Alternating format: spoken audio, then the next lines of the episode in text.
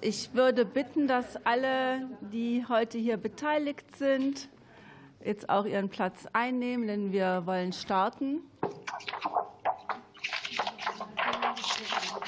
Ähm, wer äh, knistert denn da so laut? Hallo, Herr Fischer, machen Sie bitte Ihr Mikro aus. Mikro aus, ja, einen Moment. Sekunde, Entschuldigung. Danke. Gut, jedenfalls die Leitung steht.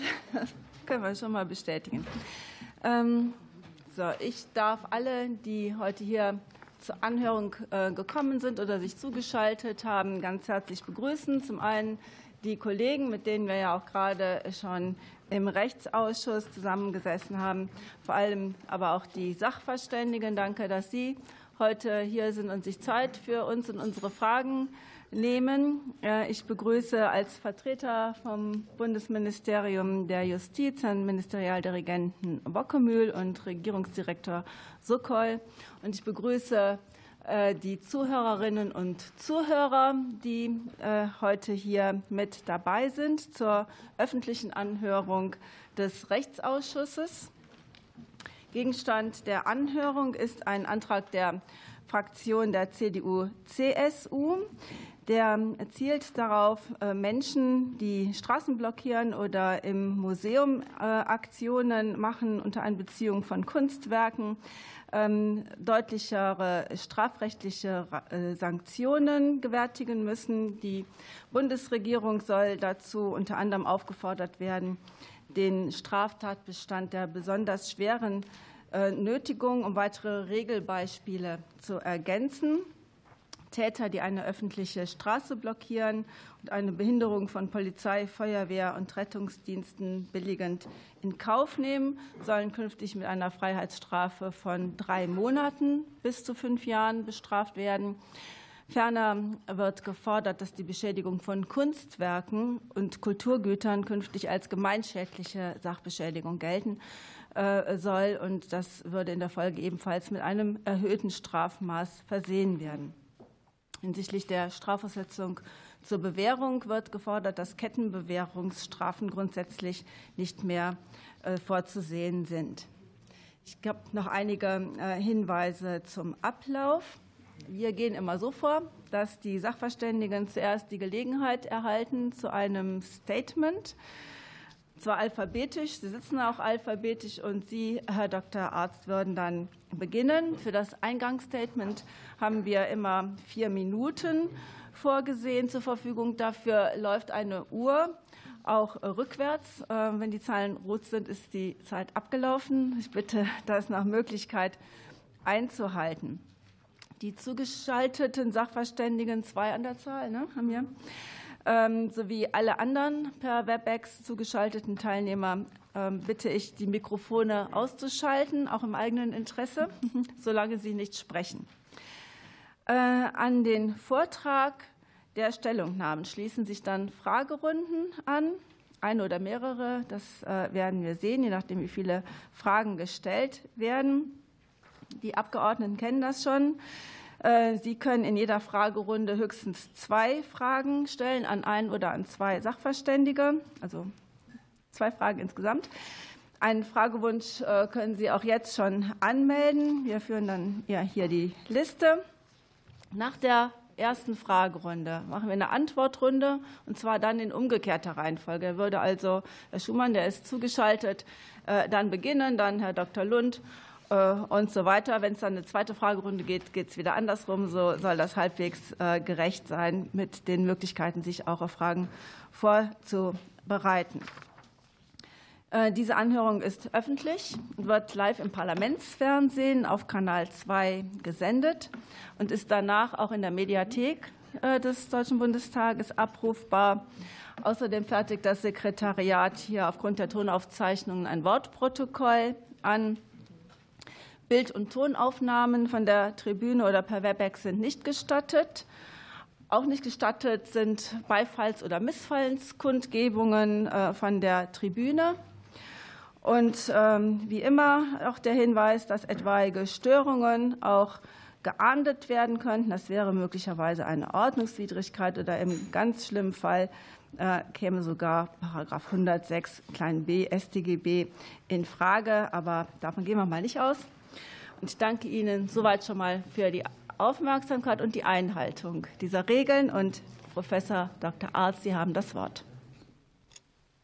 Ja, sehr geehrte Frau Vorsitzende, herzlichen Dank für die Einladung. Sehr geehrte äh, Abgeordnete, äh, Damen und Herren Abgeordnete, ähm, ganz kurz zu meiner äh, Vorstellung. Ich unterrichte seit 24 Jahren Polizei- und Versammlungsrecht an der Hochschule für Wirtschaft und Recht im Fachbereich Polizei- und Sicherheitsmanagement. Also ich bin seit 24 Jahren in der Ausbildung von angehenden Polizistinnen und Polizisten tätig. Das nur kurz zum Hintergrund.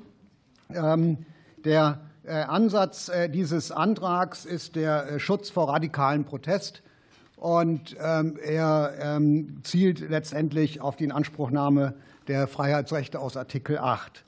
Äh, aus meiner Sicht ist das Konstrukt der äh, Radikalität des äh, Klimaterrorismus, einer Klimaraff und ähnliches oder jetzt einer kriminellen Vereinigung, was gerade zusammenzubrechen scheint, dieses Konstrukt, wie heute Morgen ausführlich in der Süddeutschen Zeitung dargestellt wird, ein verfehltes Konstrukt.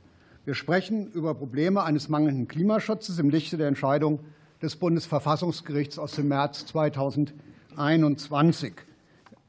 Darauf gehe ich auch in meiner Stellungnahme, die Ihnen allen vorliegt, äh, äh, ausführlich ein. Kernelement äh, der Problematik hier ist Artikel 8, das Recht auf Versammlungsfreiheit. Und dieses Recht wird aus meiner Sicht im Antrag in Teilen offenkundig doch etwas ähm, abseits der rechtlichen Einordnung verortet. Versammlung, Protest, politischer Diskurs ähm, ist äh, nicht an parlamentarische Entscheidungen gebunden. Das wurde jetzt gerade äh, in Lützerath und nach und rund um Lützerath ja sehr intensiv diskutiert. Also es sei gleichsam nicht mehr geduldet äh, in der Demokratie, parlamentarische Entscheidungen auch durch Protest ähm, zu hinterfragen. Ich denke, das ist ein falscher Ansatz. Ja, selbstredend kann eine Entscheidung des Parlaments, eine Entscheidung der Exekutive eines Unternehmens, was immerhin 0,5 Prozent des weltweiten CO2-Ausstoßes zu verantworten hat, kann umgesetzt werden, kann auch mit polizeilichen Mitteln umgesetzt werden. Aber das schließt Protest und politischen Widerstand nicht aus und macht diesen nicht unzulässig. Hier werden meines Erachtens Kernelemente des Rechts auf Dissens, auf Protest, eines Minderheitenrechts und des Schutzes von Minderheitsmeinungen äh, ganz klar verkannt. Ich möchte Sie ganz kurz hinweisen auf einen Auszug aus der Brockdorf-Entscheidung des Bundesverfassungsgerichtes, was abstellt auf die Möglichkeit der aktiven, der öffentlichen Einflussnahme auf den politischen Prozess, auf Kritik und Protest, ein Stück als Stück ursprünglich ungebändigter, unmittelbarer Demokratie. Ähm, das äh, gilt es hier zunächst mal äh, einzuordnen. Und ein Akzeptieren politischer Mehrheitsentscheidungen kann insofern zunächst mal nicht äh, verlangt werden. Wird der Protest im Wortsinne auf die Straße getragen, dann hat auch das, dann hat das natürlich beeinträchtigende Folgen für andere Straßennutzer, was übrigens auch für Bundesautobahnen gilt. Auch auf Bundesautobahnen gibt es ein solches Grundrecht auf Versammlungsfreiheit grundsätzlich. Und ähm, hier wird doch aus meiner Sicht versucht, ich sehe, meine Zeit ist schon äh, sehr weit fortgeschritten, ähm, hier wird doch äh, versucht, Protest durch seine Einordnung in radikalen Protest, in Extremismus ähm, zu verorten und äh, langsam aus dem Schutzbereich des Artikel 8 zu verdrängen.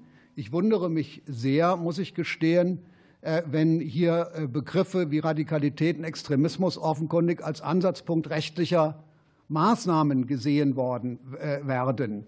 Ähm, eine radikale oder extreme Position zu vertreten, ist in diesem Land äh, zulässig. Das ist verfassungsrechtlich geschützt. Und ich möchte mit Blick auf die fortgeschrittene Zeit Ihnen ganz kurz äh, Sie auf eine Entscheidung des Bundesverfassungsgerichts im Jahr 2015 hinweisen, die genau diese politische Verordnung von äh, Protest ähm, und von abweichenden Meinungen kritisiert, weil es sind politische Verordnungen und sie können nicht zu einer rechtlichen Einordnung bei der Frage von Zulässigkeit von Versammlungen und von Friedlichkeit genutzt werden. Dankeschön. Das war viel länger vorbereitet. Vier Minuten sind viel kürzer als gedacht. Vielen Dank, Herr Professor Arzt. Es gibt auch die schriftliche Stellungnahme, die ja auch vorliegt. Und Sie haben mitbekommen, dass es akustische Signale gibt, die 30 Sekunden vor Ablauf und dann zum Ablauf der Zeit Ihnen diese Hinweise geben. Als nächstes hat das Wort Herr Stefan Kohn vom Deutschen Anwaltsverein. Vielen Dank, Frau Vorsitzende, für die Einladung. Ähm, sehr geehrte Damen und Herren Abgeordnete, ich ähm, kann kurz anknüpfen an das, was mein Vorredner gesagt hat. Das scheint mir eine ähm, zielgerichtet auf eine bestimmte Bewegung, eine politische Bewegung abzielender Ruf nach Strafverschärfung zu sein. Ähm, jetzt ist es so, dass die Strafverschärfung sich ja eigentlich legitimieren muss durch einen vermeintlichen Missstand. Und da möchte ich als erstes ansetzen, die Vorgängerkoalition hat sich eigentlich schon der evidenzbasierten Kriminalpolitik verpflichtet, meines Erachtens nicht ähm, immer umgesetzt. Die jetzige Koalition hat es auch im Koalitionsvertrag. Und wir befinden uns im Moment in einer Phase, wo die Rechtsprechung sich eigentlich noch selber sammelt und findet und versucht, dieser Phänomene, wenn die Staatsanwaltschaft sie anklagt, Herr zu werden. Das heißt, ob es überhaupt ein Bedürfnis geben kann für Strafverschärfung, ist nicht ausgemacht, weil wir überhaupt nicht wissen, wie langfristig ähm, in den Prozessen die Rechtsprechung agieren wird. Soweit ich das beobachte, wird eigentlich relativ flächendeckend ähm, zumindest strafrechtlich reagiert. Äh, die Strafverschärfung wirft aber auch dogmatisch, die hier angeregt wird, wirft auch dogmatisch nochmal andere Fragen auf. Die letzte ähm, Legislaturperiode hat in dem Paragraph 46 StGB, der für die Strafzumessung relevant und ausschlaggebend mit ist, äh, unter anderem bestimmte Regelbeispiele oder äh, Akzentuierungen gesetzt äh, die die menschenverachtenden Motive nochmal strafschärfend aufgefächert haben, äh, antisemitische Beweggründe und Ähnliches. Das bedeutet doch aber umgekehrt, dass natürlich die Beweggründe, und so steht es in 46 StGB, des Täters, wenn man eine Strafbarkeit voraussetzt, ähm, auch gewichtet werden müssen. Und man hat es ja hier mit einer wirklich sehr seltenen Konstellation zu tun, nämlich dass diese Klimaaktivisten für ein Staatsschutzziel eintreten, was in 20a Grundgesetz verankert ist. Und mein Vorredner hat es auch gesagt, die Entscheidung vom Bundesverfassungsgericht vom 24.03.2021 mahnt an, ähm, dass die Exekutive diese Klimaschutzziele, die ungerecht verteilt werden auf künftige Grundrechtsträger, sprich künftige Generationen, werden stärkere Einschränkungen hinnehmen müssen, als wir das heute tun, um diese Klimaschutzziele zu erreichen. Wenn dann eine Bewegung ähm, sich diesem Ziel verschreibt, dann ist das etwas, was eigentlich eher bei Strafbarkeit vorausgesetzt nach Strafmilderung ruft. Dass man auf diese Bewegung jetzt mit Strafschärfung reagieren will, erscheint mir dogmatisch deswegen verfehlt. Ähm, ich will auch, wenn man solche einzelnen Bewegungen in den Blick nimmt, 1984 ist der Brenner, ich glaube, sechs oder sieben Tage lang blockiert worden von LKWs weil der italienische Zöllner damals aus Sicht der deutschen Lkw-Fahrer zu langsam gearbeitet hat. Ähm, das waren auch tatbestandlich dann eigentlich Nötigungen, wenn man sich das hier anguckt. Und äh, da ist reagiert worden. Äh, da ist kein einziger Strafbefehl oder etwas ergangen worden. Franz Josef Strauß hat damals ähm, den Lkw-Fahrern Thermoskannen gereicht, um sie aufzuwärmen. Das heißt, man muss auch aufpassen, dass man aus einer politischen Einstellung heraus nicht eine Strafwürdigkeit meint erkennen zu können, die man mit Strafschärfung ähm, dann bekämpfen will. Noch ein Wort zum 315b StGB, der ja auch angesprochen worden ist. Der ist meines Erachtens nicht einschlägig, weil die Sicherheit des Straßenverkehrs durch einen Eingriff von außen, also ähnlich wie wenn ich ähm, meinetwegen einen Baumstamm von der Brücke fallen lasse, dann gefährde ich den Straßenverkehr. Die Blockade des Straßenverkehrs als solche behindert ihn, beeinträchtigt aber nicht seine Sicherheit. Deswegen meine ich, ist der Ansatz an der Stelle, den die Union hier vorschlägt, auch verfehlt. Ähm, ich kann nur abraten von hektischer Gesetzgebung äh, und kann mich meinem Vorredner insoweit auch anschließen. Danke. Vielen Dank für Statement. Dann hat jetzt das Wort äh, Professor Dr. Thomas Fischer, der uns zugeschaltet ist. Und ich hoffe, die Leitung klappt. Sie haben das Wort. Ja, vielen Dank, Frau Vorsitzende. Ähm, hören Sie mich gut? Hören Sie mich ja? Na. Doch, wir hören ähm, Sie wunderbar. Alles gut. Ja, Ich beziehe mich zunächst auf meine schriftliche Stellungnahme, äh, die ich dem Ausschuss zugeleitet habe. Äh, ganz kurz zusammengefasst will ich äh, dazu noch Folgendes vortragen. Ähm, die im Antrag beschriebenen Aktionen sogenannter Klimaaktivisten erfüllen nach ständiger Rechtsprechung folgende, insbesondere folgende Straftatbestände, Nötigung mit Gewalt für die Straßenblockaden, gemeinschädliche Sachbeschädigung für diese Kunst betreffenden Aktionen. In der Rechtspraxis äh, werden und wurden in der Vergangenheit für Täter der genannten Art, soweit es überhaupt zur Aburteilung kann, Strafen im unteren Bereich des Strafrahmen verhängt. Das beruhte auf einer Anwendung der äh, sehr ausführlichen und durch die höchstrichterliche Rechtsprechung ausgeformten Kriterien des 46 Absatz 2 StGB und der jetzt entwickelten Maßstäbe. Zu den einzelnen äh, Vorschlägen. Zu, äh, Antrag 1, für härtere und zeitnähere Bestrafung zu sorgen. Der Antrag beschreibt eine allgemeine rechtspolitische Zielsetzung. Die Bundesregierung hat aber schon aufgrund der verfassungsrechtlichen Gewaltenteilung keinen Zugriff auf die Frage, wie äh, und wie schnell bestimmte Fallkonstellationen einzelner Straftatbestände von der Justiz der Länder verfolgt und bestraft werden. Zweitens Einführung von äh, Regel, weiteren Regelbeispielen in 240 Absatz 4 äh, die Ansicht, Einschätzung und Bewertung, welches abgenötigte Verhalten die Tat, also eine Nötigung besonders schwerwiegend erscheinen lässt, ist außerordentlich offen und individuell. Selbst wenn man Allgemeinrechtsgüter in die Bewertung einbezieht, erschien ein Regelbeispiel der genannten Art objektiv willkürlich. Es lassen sich äh, unbegrenzt viele Beispielsfälle konstruieren, in welchen eine Nötigung zur Schädigung oder Gefährdung von allgemeinen Interessen führen soll. Eine Umsetzung des Vorschlags würde Forderungen nach weiteren Einzelfallsbeispielen herausfordern und könnte im Hinblick auf die zugrunde liegenden Bewertungskriterien Einwände der objektiven Willkür nach sich ziehen. Drittens Antrag Strafrahmen des 315b StGB anzuheben und die Eignung zur Gefährdung ausreichen zu lassen. Der Antrag ist auf eine spezielle Tatkonstellation ausgerichtet. Eine allgemeine besondere Gefährlichkeit von Straßenblockaden ist aber nicht ersichtlich. Gäbe es sie, so müssten auch alle fahrlässig herbeigeführten Verkehrsstaus als objektiv besonders gefährlich angesehen werden. Das erschiene äh, rechtspolitisch offensichtlich verfehlt. Das Merkmal der Eignung, also eine abstrakte Gefahrenlage mit der Möglichkeit konkreter Widerlegung, wäre im Bereich des Verkehrsstrafrechts ein systematischer Fremdkörper, der sich gravierend auf die Systematik der Paragraphen 315 fortfolgende auswirken würde. Viertens Antrag, den Strafrahmen des 323c Absatz 2 anzuheben eine solche Anhebung erscheint nicht erforderlich. Der Tatbestand des Behinderns setzt keinerlei Schadenserfolg voraus. Der 217 äh, im Jahr 2017 eingeführte Straftatbestand hat eine Verhaltensweise zum Gegenstand, die ihrer Natur nach eher eine Ordnungswidrigkeit ist und diese zum Vergehen erhoben. Die, der vorliegende Antrag überhöht dies nochmals, indem er spezielle Einzelfallsfragen quasi als Regelfall definiert. Die Abgrenzung von hilfeleistenden Personen kann auch im Hinblick auf den Tatvorsatz im Einzelfall durchaus schwierig sein. Wenn sich, durch, wenn sich tatsächlich Behinderungen einstellen, gibt es hinreichend äh, strafrechtliche Möglichkeiten, äh, denen äh, gerecht zu werden. Fünftens Antrag, einen besonders schweren Fall des 304 bei Kunstwerken von bedeutendem Wert einzuführen.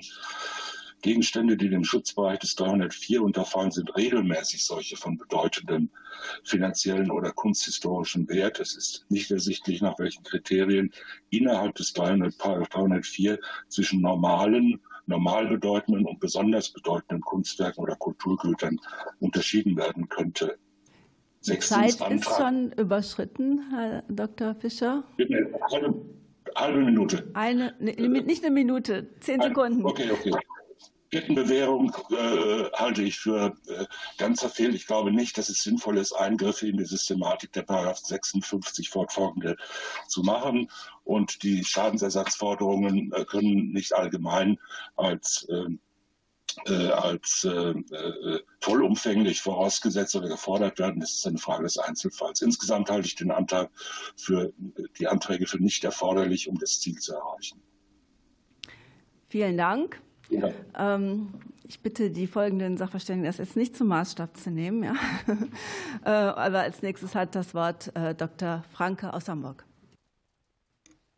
Ja, bin ich zu hören? Okay. Ähm, vielen Dank, Frau Vorsitzende, sehr geehrte Damen und Herren Abgeordnete. Ich möchte mich in meinem Statement jetzt auf die klimaschutzrechtlichen Hintergründe der hier diskutierten Aktion konzentrieren, weil die für die strafrechtliche Bewertung und ähm, auch für die Bewertung des hier diskutierten Antrags relevant sind. Verfassungsrechtlich maßgeblich ist insoweit der Klimabeschluss des Bundesverfassungsgerichts, der hier sicherlich bekannt ist, dessen zwei zentrale Aussagen ich trotzdem noch einmal kurz zusammenfassen möchte. Erstens, das Klimaschutzgebot aus Artikel 20a gebietet die Einhaltung des Pariser Übereinkommens Danach steht Deutschland nur ein begrenztes Budget an Emissionen zur Verfügung, das näherungsweise auch wissenschaftlich bestimmbar ist. Dieses Budget ist verfassungsrechtlich einzuhalten.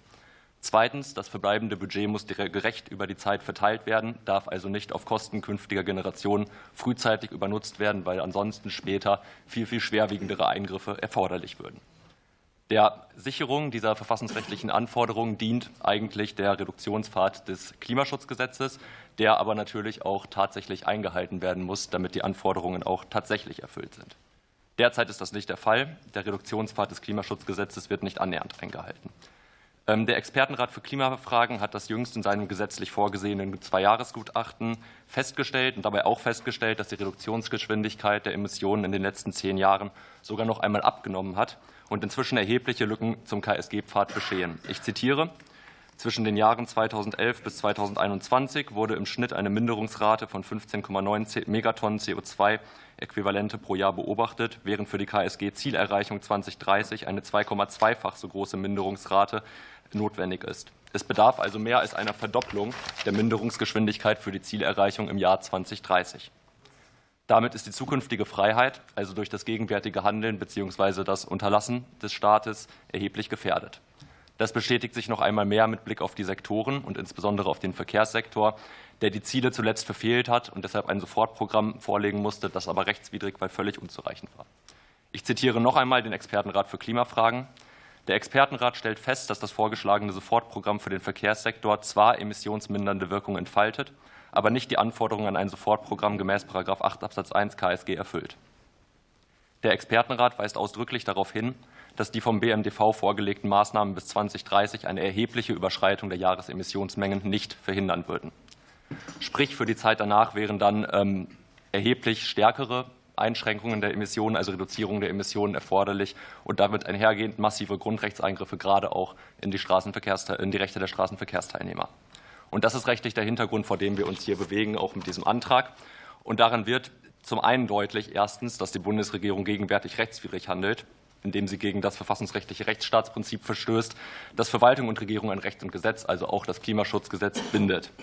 Hinzu kommt, dass die Aktionen, und dazu hat Herr Professor Arzt eben auch umfänglich vorgetragen, in aller Regel durch die Versammlungsfreiheit nach Artikel 8 geschützt sind. Das bedeutet, dass sowohl der Zweck als auch die Mittel in dieser Konstellation verfassungsrechtlich besonders geschützt sind. Die Aktivistinnen üben ihre Grundrechte aus, um einzufordern, dass sich der Staat an die eigenen Regeln sowie an die Verfassung hält, um die Grundrechte und Freiheitschancen aller zu schützen. In dieser Konstellation kommt meines Erachtens sogar durchaus eine strafrechtliche Rechtfertigung durch Notstand beziehungsweise dann im Rahmen der Nötigung die Verneinung der Verwerflichkeit in Betracht, wie es ja auch teilweise in der Rechtsprechung schon vertreten wird.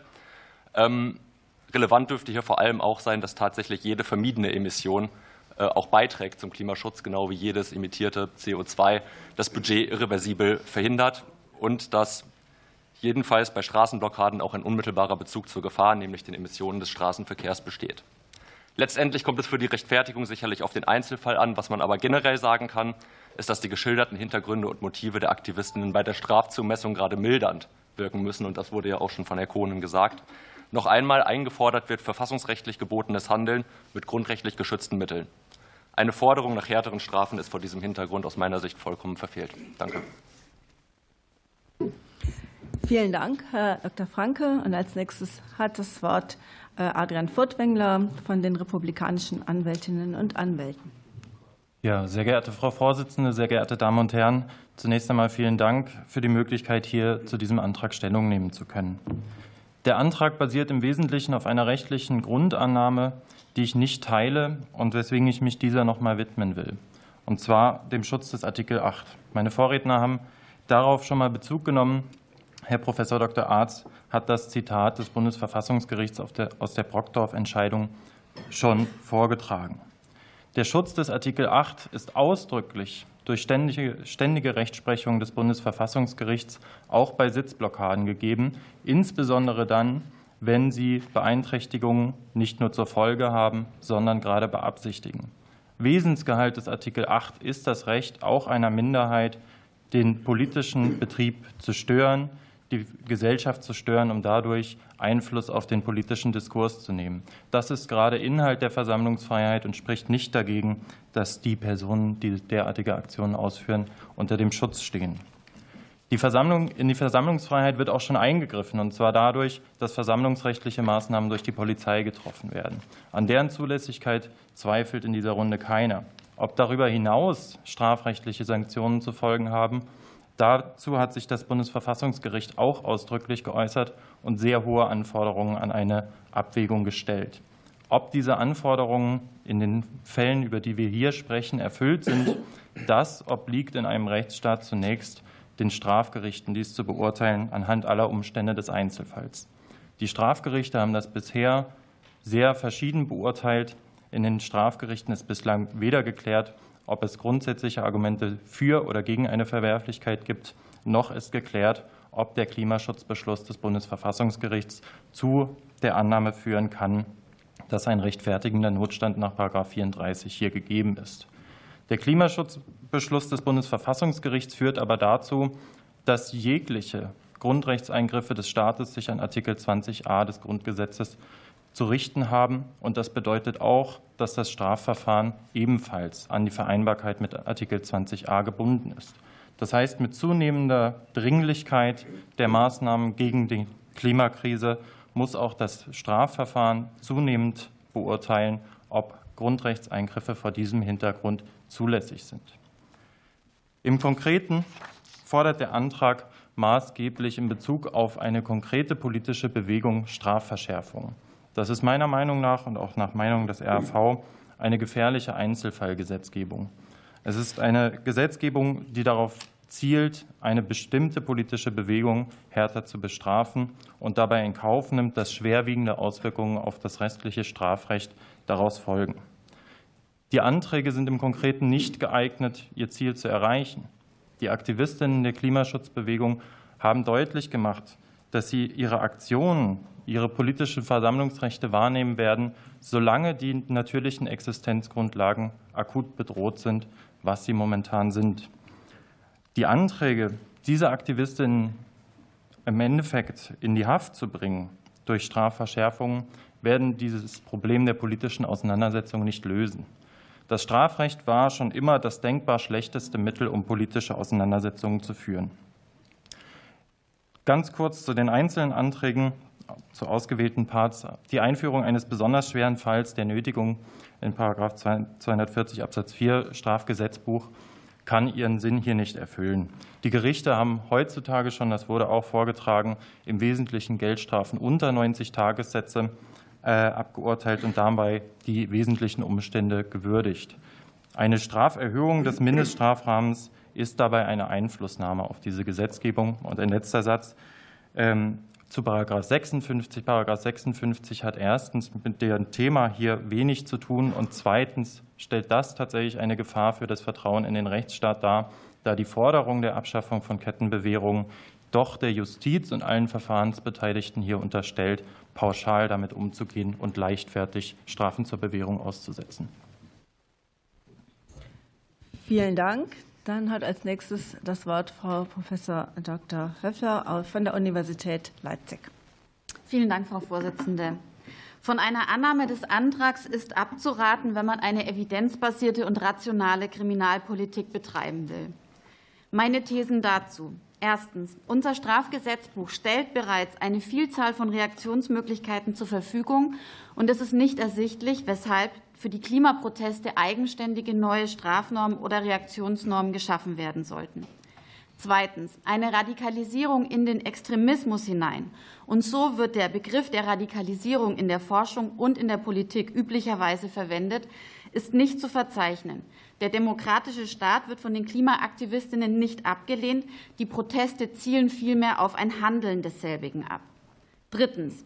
Die insbesondere geforderte häufigere Androhung und Verhängung von Freiheitsstrafen ist nicht die Lösung. Es wäre auch eine sehr teure Lösung. Dies ergibt sich sowohl aus allgemeinen Befunden der General- und Spezialpräventionsforschung, aber gerade auch mit Blick auf die spezielle Klientel der Aktivistinnen, was eben weitere kriminologische Befunde unterstreichen. Viertens. Zu harte Strafen können vielmehr erst zu einer Eskalation der Proteste führen, zudem auch zu einer unnötigen sozialen Ausgrenzung, was dem Präventionsziel doch gerade zuwiderliefe. Fünftens. Der Rechtsstaat bewährt sich gerade dadurch, dass er deutlich macht, dass er kein Sonderstrafrecht für Aktivistinnen der Klimaproteste braucht, sondern dass unser Straf- und Sanktionenrecht auch hier funktioniert.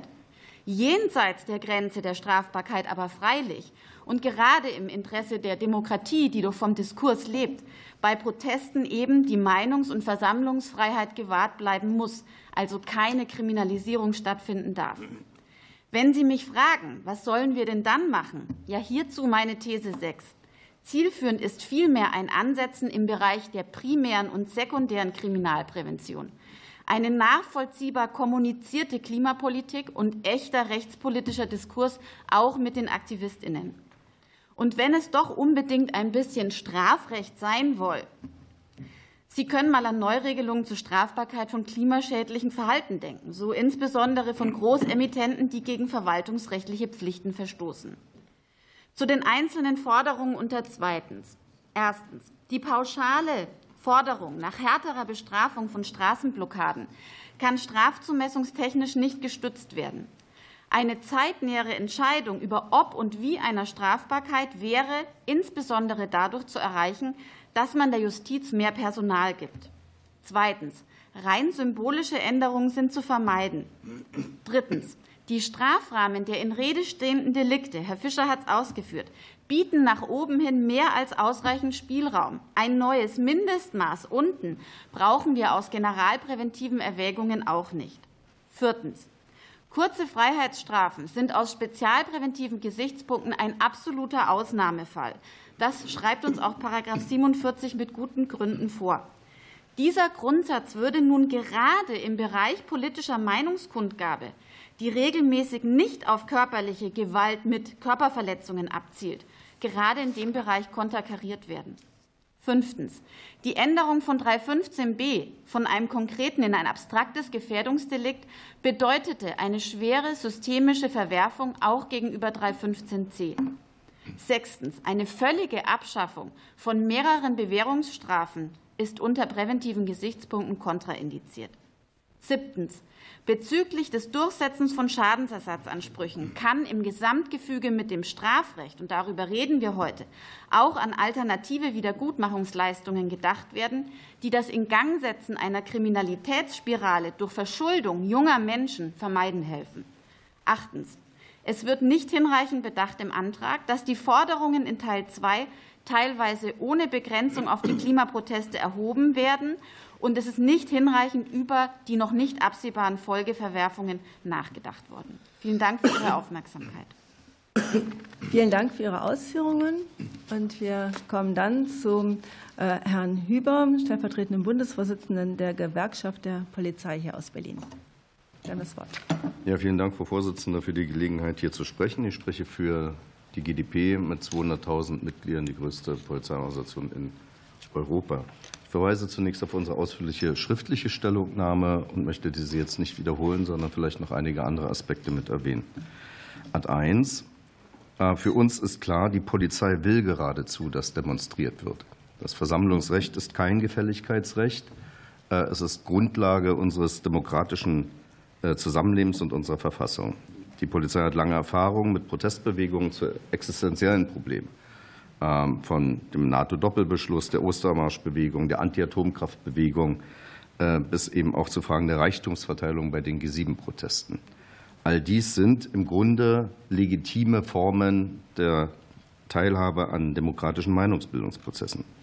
Es besteht immer die Gefahr, dass Bewegungen, erst recht wenn sie nicht homogen äh, in ihrer Mitgliedschaft sind, gekapert oder unterwandert werden könnten und damit äh, durch extremistische Kräfte die Rechtfertigungsgründe dieser Bewegung auch konterkariert werden könnten. Dies ist aber gegenwärtig für uns wenigstens nicht signifikant feststellbar.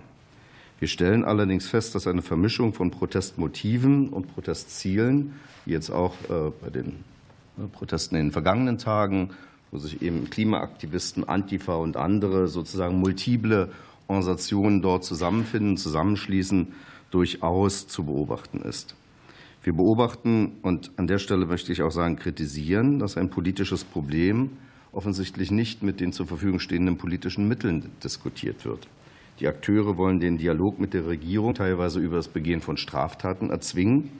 Die Regierung möchte kaum den Dialog aufnehmen, auch die Opposition für uns erkennbar nicht oder parlamentarische Ausschüsse. Im Ergebnis wird versucht, Straftat, mit Straftaten den politischen Dialog zu erzwingen oder mit Strafrechtsverschärfung auf diese Zumutung zu erwidern.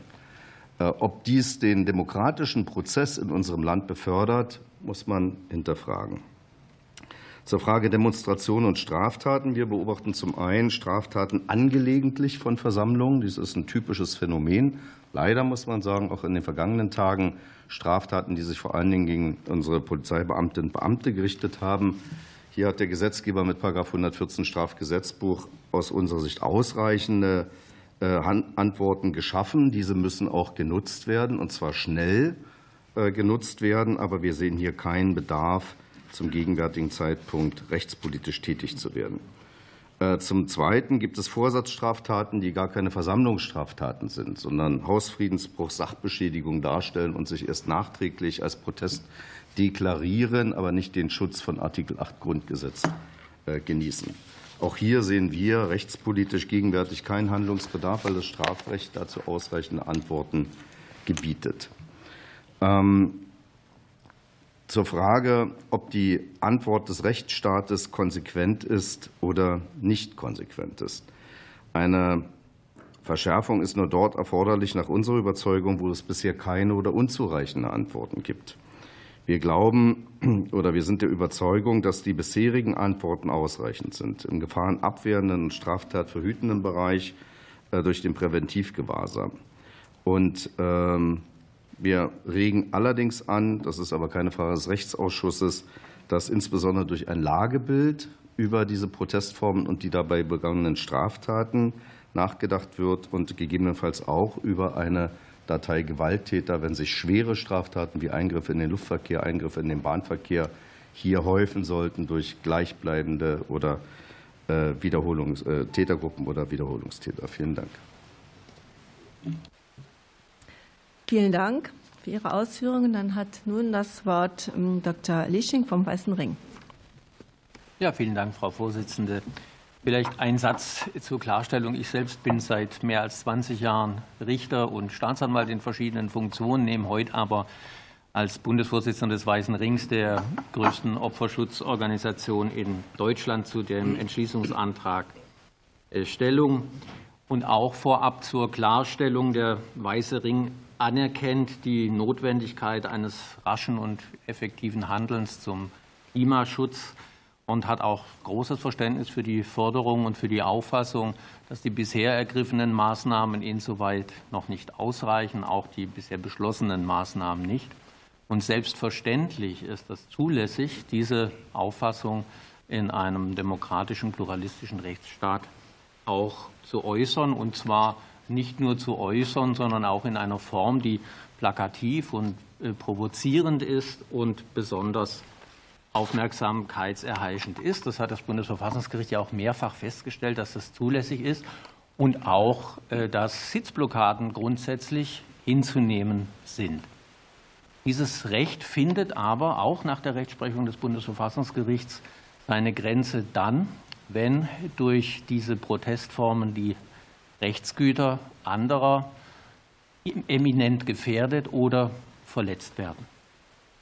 Und dementsprechend äh, ist in der strafgerichtlichen Rechtsprechung, soweit wir das wahrnehmen, schon eine mehrheitliche Tendenz, diese Protestformen, die wir jetzt sehen, bei der sogenannten letzten Generation auch als strafrechtlich relevant und tatbestandsmäßig und auch rechtswidrig einzuordnen.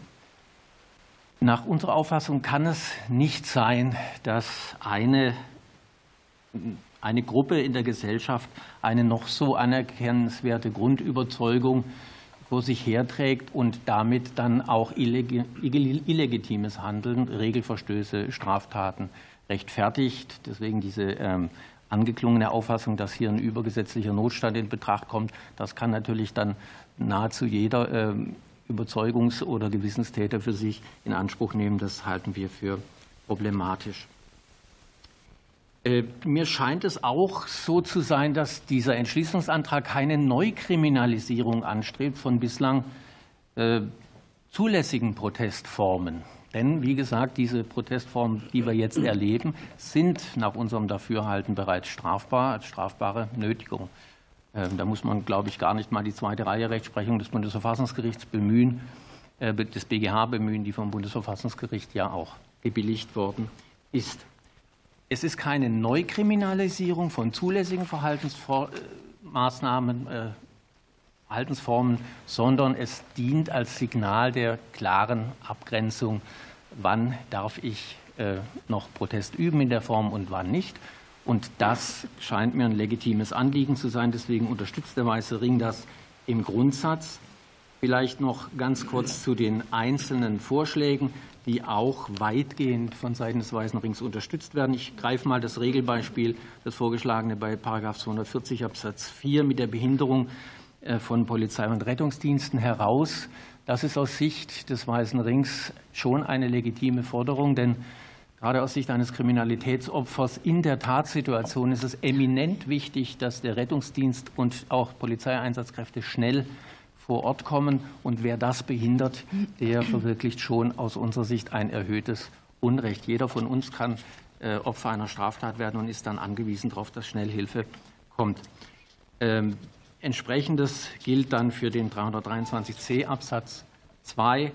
Äh, abschließendes Wort zum Paragraph 56. Auch hier würden wir es begrüßen, wenn hier äh, eine Reform in Angriff genommen wird. Das wird von Opfern häufig eine mehrfache Bewährungsaussetzung als Schlag ins Gesicht empfunden. Ob das jetzt allerdings der Anlass ist, den 56 äh, anlässlich dieser Klimaschutzproteste zu reformieren, auch da haben wir Zweifel. Vielen Dank. Vielen Dank. Dann hat als nächster das Wort äh, Dr. Lund von der Generalstaatsanwaltschaft Frankfurt am Main. Ja, vielen Dank, Frau Vorsitzende, sehr geehrte Damen und Herren Abgeordnete. Ich spreche als Vertreter der Justiz zu Ihnen und möchte eine staatsanwaltschaftliche Perspektive auf den Antrag der CDU-CSU-Fraktion einbringen. Mein Eingangsstatement gliedert sich in zwei Teile. In einem ersten Schritt werde ich berichten, wie die Justiz mit den Blockadeaktionen nach der geltenden Rechtslage verfährt. Und so dann möchte ich skizzieren, welche Auswirkungen die Umsetzung des Antrags auf die Praxis hätte. Dabei will ich mich aus Zeitgründen auf die Vorschläge zur Nötigung und zum gefährlichen Eingriff in den Straßenverkehr beschränken.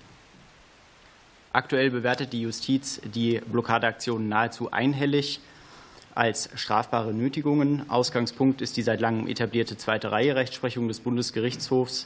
Danach üben die Teilnehmer der Proteste im strafrechtlichen Sinne Gewalt aus. Tendenzen, dass die Justiz zu einer Aufgabe dieser Rechtsprechung neigt, kann ich in der Praxis nicht erkennen. In aller Regel wird dann auch angenommen, dass die Taten im Sinne des Paragraphen 240 Absatz 2 StGB verwerflich sind. Für die Beurteilung der Verwerflichkeit von Straßenblockaden gibt es sehr genaue äh, Vorgaben des Bundesverfassungsgerichts wegen der Versammlungsfreiheit. Das haben meine Vorredner schon ausgeführt. Aber nimmt man diese Vorgaben, die Vorgaben des Bundesverfassungsgerichts zum Maßstab, dann wird man vor allem aufgrund der Intensität der verursachten Beeinträchtigung meines Erachtens äh, regelmäßig zu einer Verwerflichkeit kommen. Es geht bei den Aktionen doch gerade darum, dass man zufällig ausgewählte Dritte für einen möglichst langen Zeitraum behindert. Ich weiß, dass einzelne Kolleginnen und Kollegen von Amtsgerichten die äh, Strafbarkeit der Aktionen auch verneint haben. Die allermeisten Entscheidungen, von denen aber aus meiner Sicht äh, die wenigsten nur veröffentlicht werden, gehen jedoch vom Vorliegen einer Nötigung aus. Unter Anwendung des derzeitigen Strafrahmens werden dann häufig Geldstrafen zwischen 40 und 60 Tagessätzen ausgeurteilt. Bei der Strafzumessung scheint dabei im Vordergrund zu stehen, dass die Täter oft geständig sind, dass sie keine oder nur wenige Eintragungen im Bundeszentralregister aufweisen und dass sie ihr Verhalten mit dem Fernziel des Klimaschutzes begründen. Das sind alles zulässige Strafzumessungserwägungen.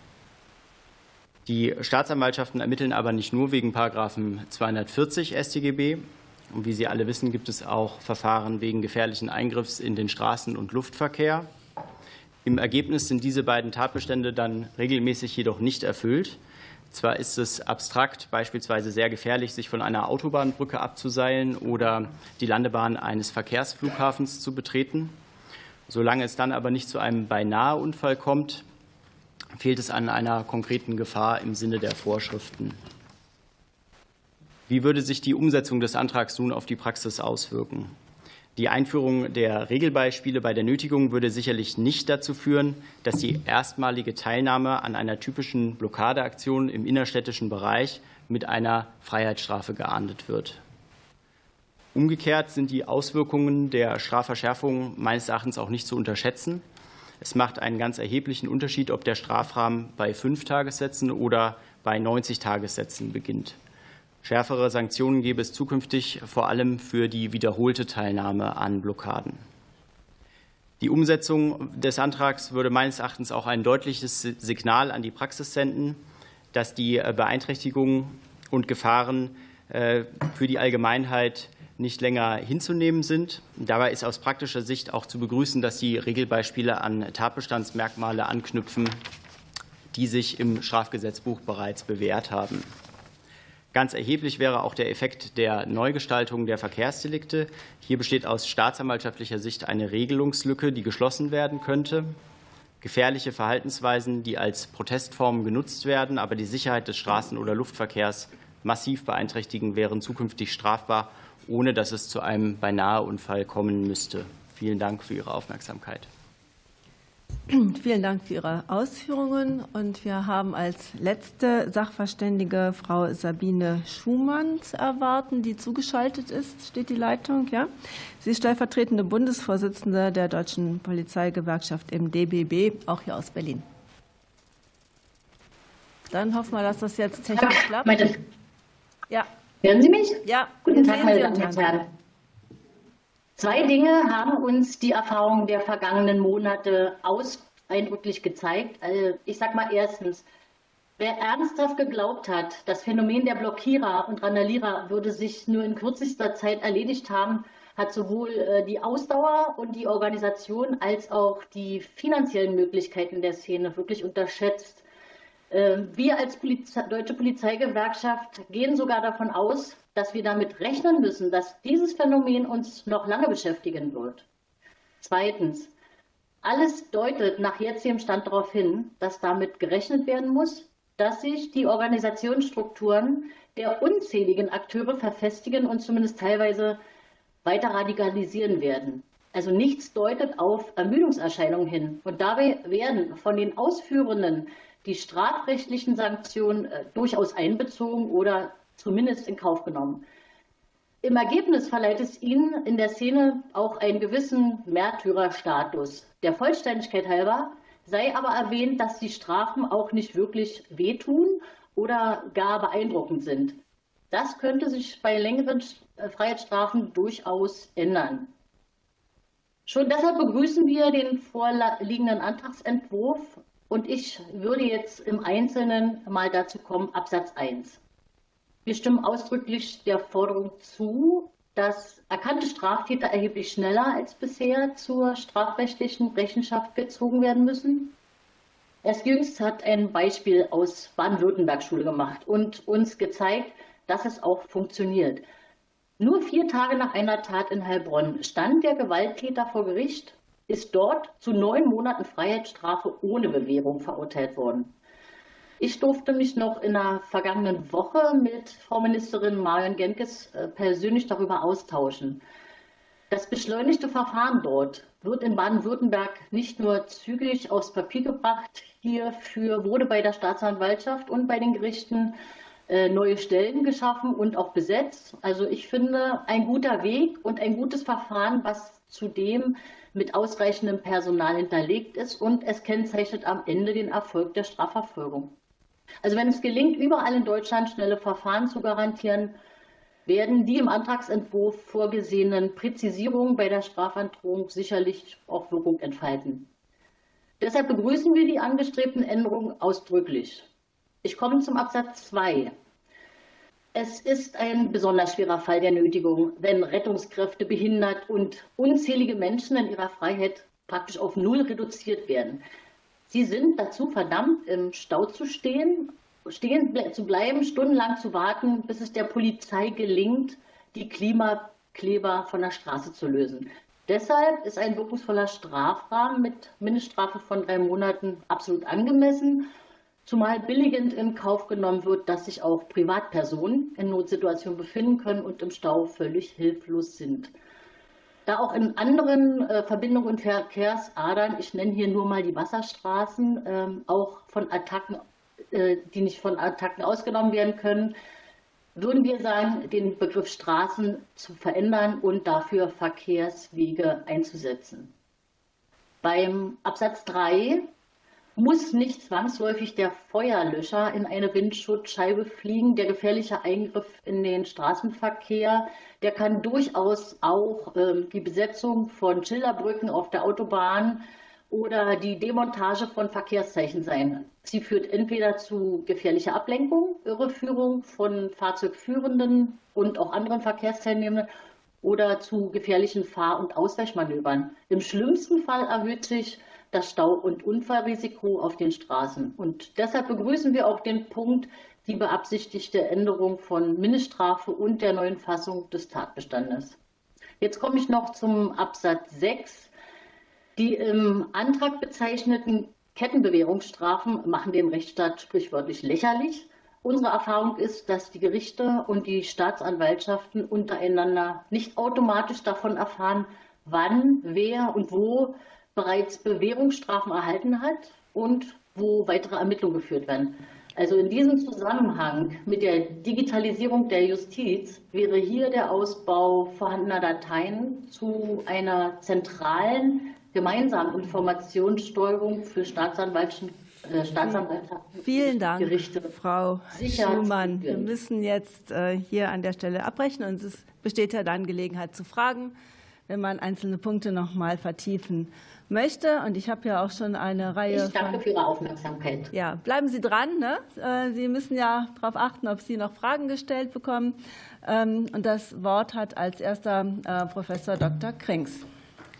Ja, ganz herzlichen Dank. Ich darf vielleicht vorwegschicken, die höfliche Bitte an das Ausschusssekretariat mal zu prüfen, ob es zu Problemen beim Versand des Antragstexts gekommen ist, weil ich glaube, eine Reihe von Sachverständigen am Anfang gerade von einem ganz anderen Text, glaube ich, ausgegangen sind. Ähm, denn ähm, wir, eigentlich habe ich da keinen Zweifel, aber es klang, es klang eben so, weil wir jedenfalls in unserem Antrag nicht Zielsetzungen politischer Art angreifen, sondern Methoden. Insofern scheint es da zu Verwirrung gekommen zu sein. Ich will mir eine Frage stellen, eine Frage stellen an zwei Sachverständige, so ist ja die Regel hier, und zwar an Frau Schumann, also die darf dann gleich wieder digital dabei sein, und an Herrn ähm, Lund. Der Sinn von Strafschärfung ist ja eine Abschreckungswirkung. Und da sagt uns die kriminologische Praxis, das funktioniert natürlich dann nicht, wenn es eine geringe Entdeckungswahrscheinlichkeit gibt, wenn die Täter äh, keinen sozialen Halt haben, vielleicht in einer Zwangslage aufgrund von Drogenkonsum ähnlichem sind oder im Affekt handeln. Nochmal die Frage, ist das die typische Tätergruppe, worum es hier geht, wo also Abschreckungswirkung nicht greift oder gerade eine andere, die vielleicht auch durchaus Strafmaße in Rechnung zieht und damit verbunden eben auch Wäre es dazu nötig, vielleicht etwa bei der schweren Nötigung sogar auf sechs Monate zu gehen, oder kann man in der Tat auch von einer Abschreckungswirkung bei einer Mindeststrafe von drei Monaten ausgehen? Das wäre meine Frage an die beiden, Frau Schumann und Herrn Lund. Vielen Dank. Dann hat als nächstes äh, der Kollege Turmel das Wort und äh, Fragen auch möglichst kurz halten. Aber war in Ordnung, das soll jetzt keine Kritik sein. Ja, vielen Dank. Ich nehme es trotzdem zu Herzen. Ich hätte zwei Fragen an Herrn Professor Fischer.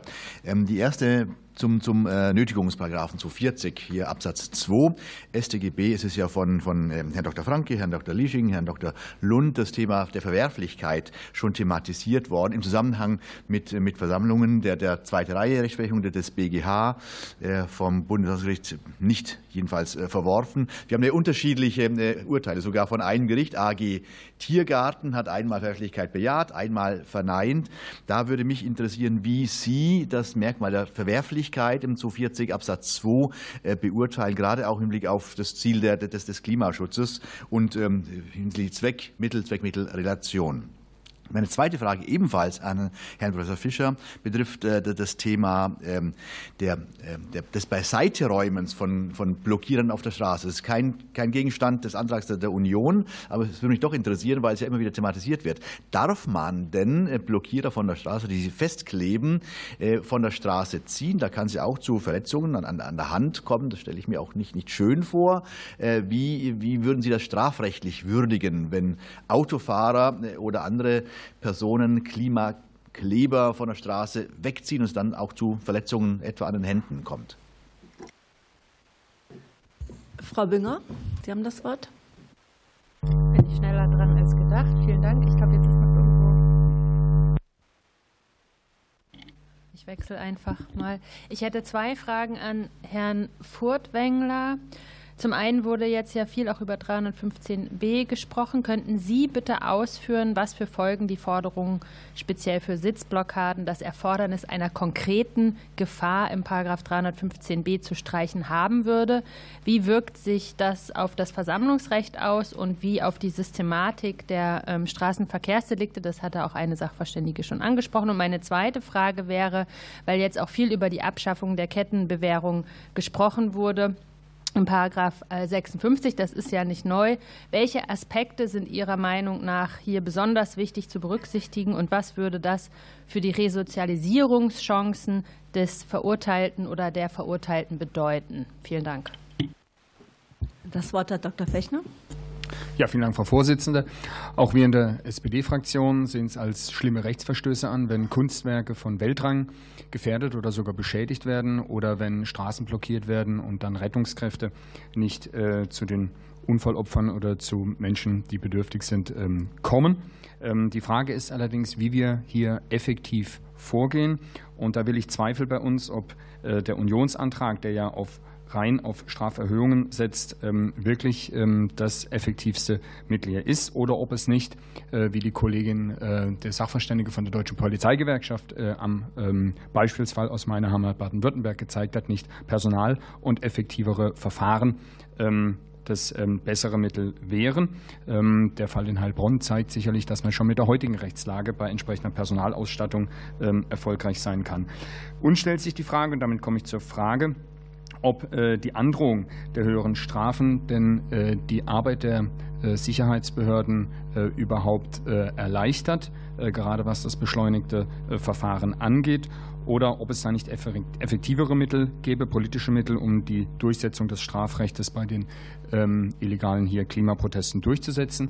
Und diese Frage würde ich gerne richten an ähm, Frau Professor Höfler und Herrn Hüber. Gut, dann hat als nächstes das Wort Kollege Seitz. Ja, vielen Dank. Die erste Frage richtet sich an Professor Fischer.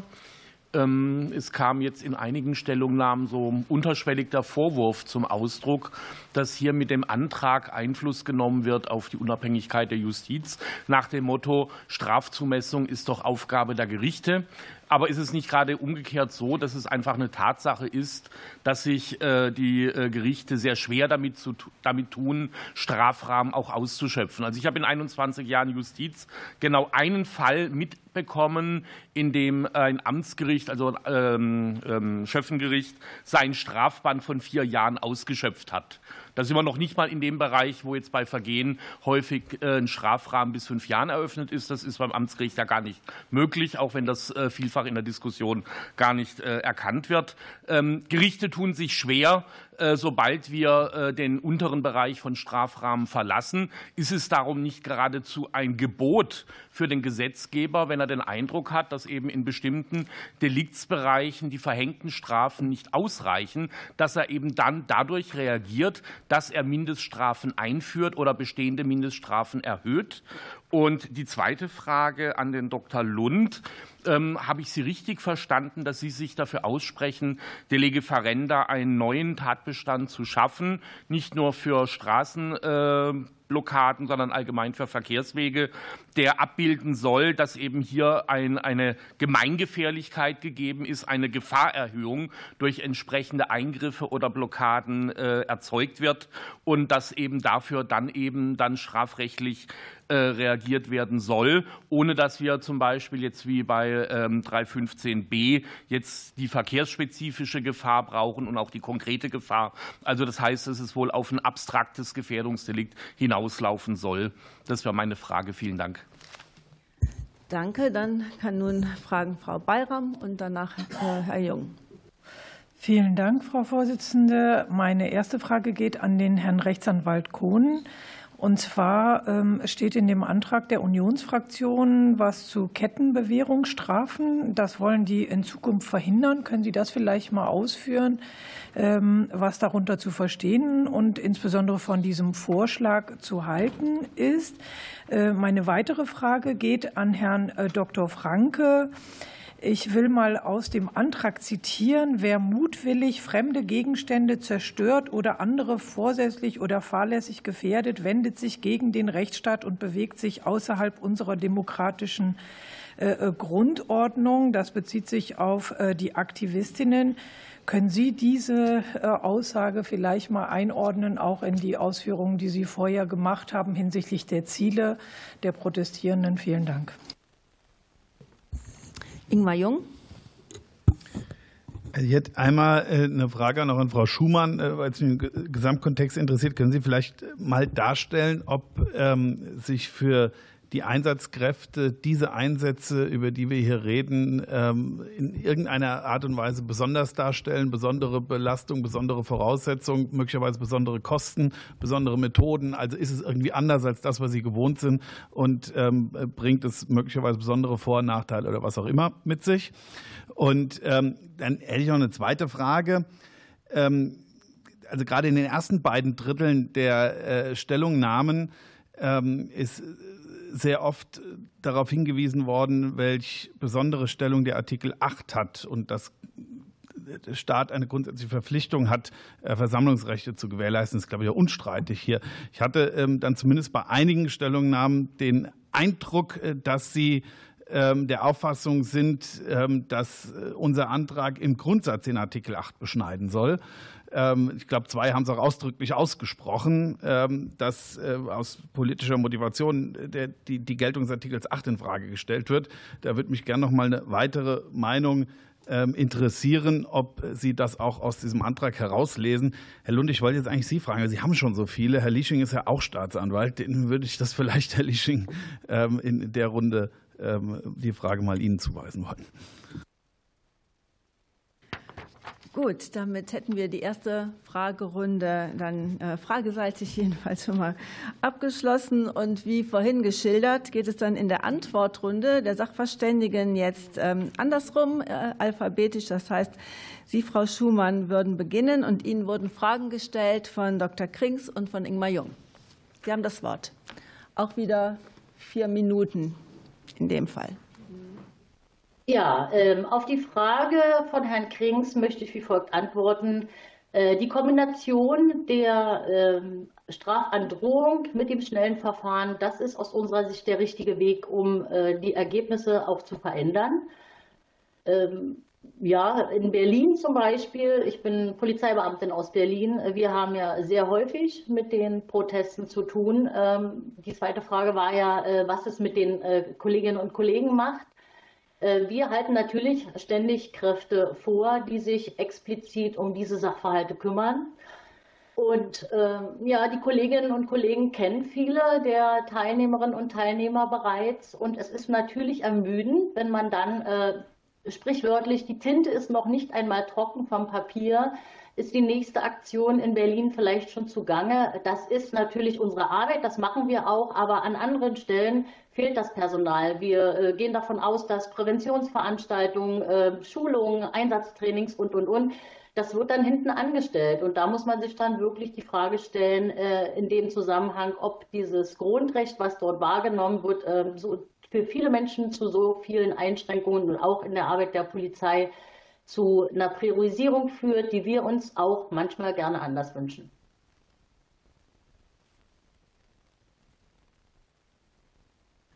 Ähm, gut, Sie waren damit mit Ihrer Antwort äh, fertig. Dann ist als nächstes dran Dr. Lund. Ihnen wurden Fragen gestellt, auch von Dr. Krings und äh, von Kollegen Seitz. Und zwei Fragen bedeutet maximal vier Minuten. Ja, so ist die Rechnung. Ja, vielen Dank, Herr Dr. Krings, für Ihre Frage zu der Abschreckungswirkung der strafrechtlichen Sanktionen. Also vorab eine sichere und evidenzbasierte Antwort kann ich Ihnen zum jetzigen Zeitpunkt darauf natürlich noch nicht geben. Es ist noch ein recht junges Kriminalitätsphänomen und ich glaube, es fehlt noch an Forschung dazu, wie die Sanktionen auf die einzelnen Aktivistinnen und Aktivisten wirken. Was aus meiner Sicht eher dagegen spricht, dass die strafrechtlichen Sanktionen äh, Wirkung zeigen, auf den ersten Blick eher dagegen spricht, ist, dass es sich ja um Überzeugungstäter handelt. Und diese Überzeugungstäter könnten natürlich die Strafen auch so auffassen, dass sie jetzt erst recht in ihrem Protestform äh, gestärkt werden und erst recht diese Mittel wählen, um dem Rechtsstaat sozusagen den Spiegel vorzuhalten und zu sagen, ähm, schaut mal, was ihr jetzt mit mir macht, ist auch nicht in Ordnung. Ähm, andererseits beobachten wir aber auch, ähm, das sind sozusagen unsere Beobachtungen aufgrund der Fälle, die wir in Hessen hatten, dass die Tätergruppierungen einen recht hohen äh, Bildungsgrad aufweisen, also anders als andere Straftäter merkt man, dass da ähm, viele Studenten oder äh, Personen dabei sind, die ähm, äh, studiert haben. Und man könnte auch annehmen, auch das ist eine Vermutung, genau wie das erste, was ich ausgeführt habe, dass diese Personen rationalere Entscheidungen treffen und vielleicht die Strafhöhe bei ihren Aktionen einpreisen. Und da muss man natürlich sagen, dass die sehr geringen Geldstrafen, die man auch ähm, sozusagen äh, leicht abbezahlen kann, wenn man über ein gewisses Einkommen verfügt oder jedenfalls Mittel von anderen Personen dafür bekommt, ähm, diese Abschreckungswirkung nicht entfalten können. Also das sind meine beiden Bemerkungen zu der Abschreckungswirkung. Dann äh, komme ich zur Frage äh, vom Abgeordneten Seitz. Ähm, Sie hatten mich gefragt, ob ich vorschlage, dass man die Lege Ferenda eben einen neuen Straftatbestand bei den Verkehrsdelikten schafft. Hm, dazu würde ich sagen, die Ausgestaltung ist ja im Antrag der Fraktion noch nicht im Einzelnen äh, dargestellt. Ich verstehe das als Impuls, dass der Gesetzgeber ähm, über so einen neuen Straftatbestand nachdenkt. Ähm, wir bemerken äh, in der Praxis, dass es häufig an diesem Element der konkreten Gefahr scheitert. Wenn man dieses Element streicht, dann ist natürlich die Frage, wie soll denn der übrige Straftatbestand aussehen? Da würde ich mich dafür aussprechen, dass es weiterhin bei der verkehrsspezifischen Gefahr, abstrakt verkehrsspezifischen Gefahr bleiben sollte. Ähm, und dass man dann den Straftatbestand ähnlich wie beim illegalen Kraftfahrzeugrennen so ausgestaltet, dass man in einem ersten Absatz Verhaltensweisen kriminalisiert, die eben abstrakt sehr gefährlich sind und abstrakt geeignet sind, die Sicherheit des Luftverkehrs, des Straßenverkehrs und so weiter zu beeinträchtigen. Ähm, und dann in den folgenden Absätzen über ähm, Qualifikationen nachdenkt, wo dann eben die konkrete Gefahr dazukommt oder eben auch Verletzungserfolge. Das ist mir klar, dass man dabei aufpassen muss, dass man nicht Verhaltensweisen kriminalisiert, die nicht strafwürdig sind. Aber ich denke, dass wenn man im Gesetzgebungsprozess genau auf die Formulierungen achtet und genau prüft, welche Verhaltensweisen man da aufnehmen will, dass das durchaus gelingt. Um das noch mal klarzustellen, weil das, glaube ich, auch ähm, bei einigen noch unklar ist, damit meine ich nicht, dass innerstädtische Straßenblockaden, die in Rotlichtphasen errichtet werden, zukünftig unter diesen neuen Straftatbestand fallen sollen. Die sind abstrakt nicht gefährlich genug, vereinfacht gesagt, um darunter zu fallen, sondern damit meine ich diese sehr gewichtigen Eingriffe Betreten von Landebahnen von Flughafen oder eben auch Abseilaktionen ähm, von Autobahnbrücken, wo es schon zu Unfällen im Stauende beispielsweise kam. Vielen Dank. Dann geht das Wort an Dr. Liesching. Sie haben eine Frage vom Kollegen Jung gestellt und demnach maximal zwei Minuten. Ja, die Frage, äh, Herr Jung, zielt ja darauf ab, ob dieser Entschließungsantrag die äh, Versammlungsfreiheit äh, einschränken soll oder nicht. Nach meinem Eindruck ist es, wie auch schon in meiner Stellungnahme ja angeklungen, nicht der Fall, weil wir eigentlich keine Neukriminalisierung von bislang zulässigen Protestformen haben. Ähm, der Antrag setzt ja bereits voraus, dass nach Abwägung mit der Versammlungsfreiheit Artikel 8 eine Strafbarkeit gegeben ist und zielt ja dann nur für besonders verwerfliche Erscheinungsformen auf eine Strafschärfung ab. Deswegen, das ist auch meine Sichtweise, ist diese Argumentation mit Artikel 8 in Bezug auf diesen äh, Antrag ähm, nicht ganz zielführend.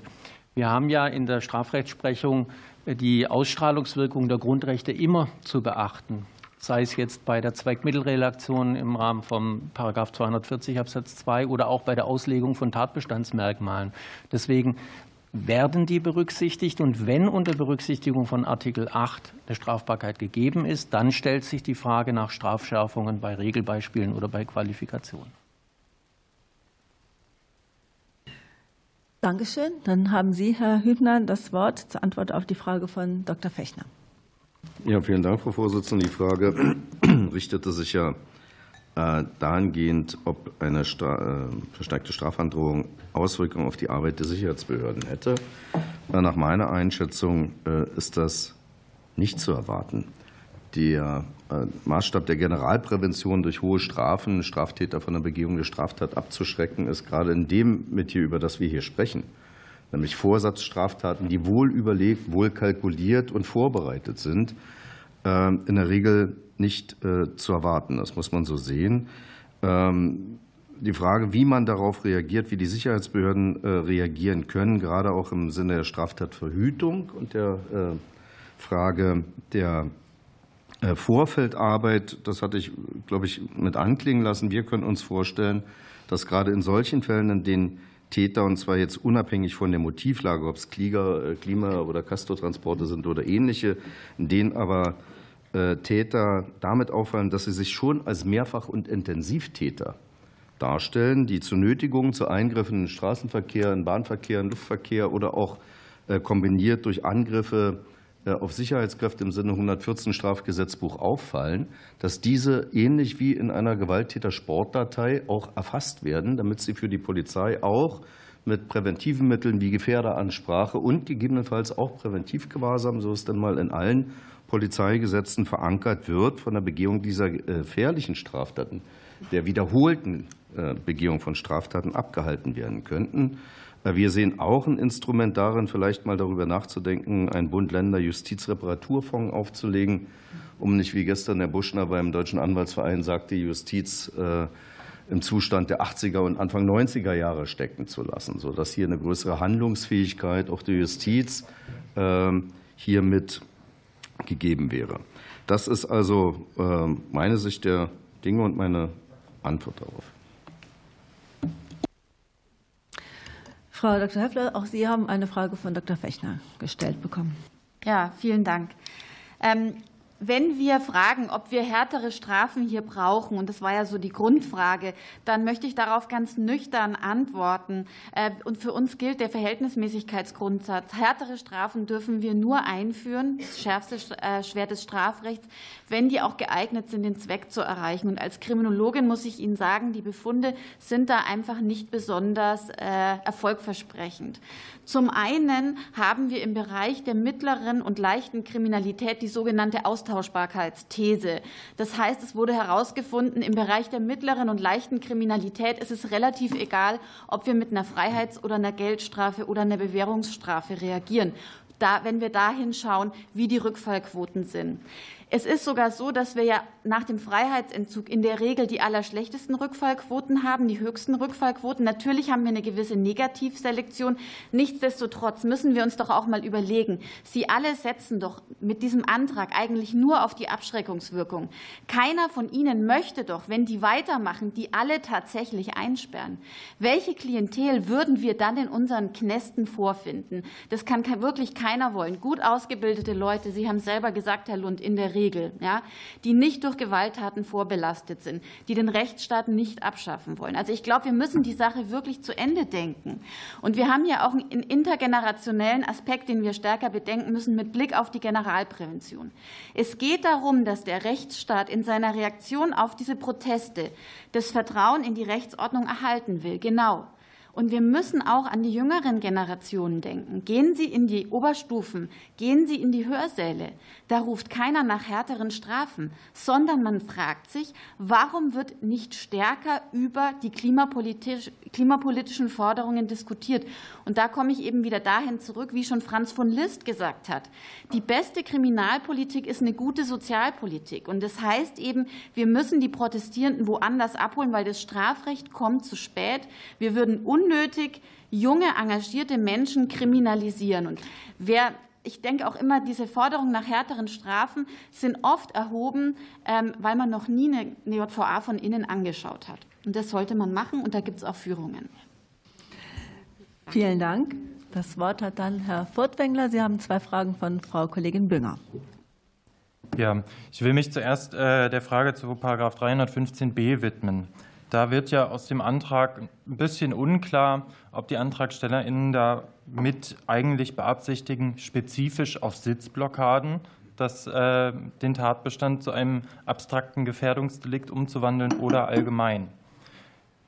Spezifisch auf Sitzblockaden wäre natürlich die grundsätzliche Gefährlichkeit einer Einzelfallgesetzgebung, dass man eine ganz spezifische Situation sich heraussucht, dass äh, den Tatbestand diesbezüglich komplett umschreibt von einem konkreten zu einem abstrakten Gefährdungsdelikt und das ausgerechnet für Verhaltensweisen, die besonders grundrechtlich geschützt sind, die überhaupt gar nicht auf, den, auf das Schutzgut ähm, dieses Paragraphen, nämlich auf die Verkehrssicherheit abzielen, sondern in erster Linie auf die Wahrnehmung der Versammlungsfreiheit, die überhaupt gar nicht aus einer Motivation, Unrecht zu tun, heraus resultieren, sondern aus einer Motivation, gerade den Staat dazu anzuhalten, seine verfassungsrechtlichen Pflichten auch einzuhalten.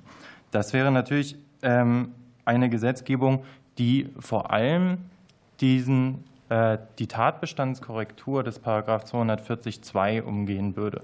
Und zwar diese Verwerflichkeitsprüfung, die eine Besonderheit der Nötigung ist, die dann im Paragraph 315b ausgerechnet für Fälle von Versammlungen nicht mehr zu haben als korrigierendes Element und damit Gefahr zu laufen, dass die Rechtsprechung sich komplett neue Wege denken muss, dem Grundrecht in diesem Paragraphen wieder zur Geltung zu verhelfen.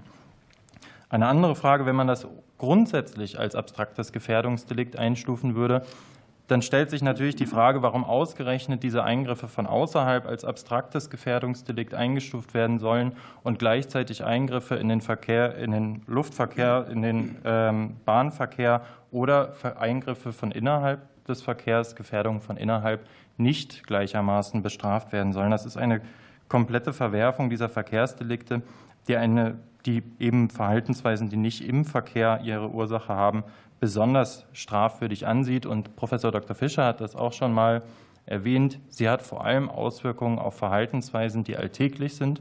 Sie hat Auswirkungen auf Verhaltensweisen, ähm, auf nahezu jede Verhaltensweise, die dann im Straßenverkehr zu Staus führen würde, die im Straßenverkehr zu gefährlichen Situationen führt, was angesichts der grundsätzlichen Gefährlichkeit des Straßenverkehrs wirklich eine sehr umfassende Änderung wäre, die eine Vielzahl von Verhaltensweisen umfasst. Zur geplanten Änderung des 56 ist zu sagen, der Resozialisierungsgedanke sagt uns, unser Strafrecht ist darauf ausgerichtet, nicht die Menschen möglichst lange wegzusperren, sondern in Ansehung der Würde des Menschen, in Ansehung dessen, dass wir daran glauben, jeder kann ein Teil dieser Gesellschaft sein, auf Resozialisierung ausgerichtet zu sein. Und Resozialisierung ist ein langer Prozess. Resozialisierung ist bei vielen Menschen nicht von einem auf den anderen Moment getan, was bedeutet, dass wir in vielen Fällen auch durchaus abnehmende Kurven haben, dass wir ähm, Erstverurteilungen haben wegen schwerwiegenderen Straftaten, die dann mit einer Bewährungsstrafe bestraft wurden.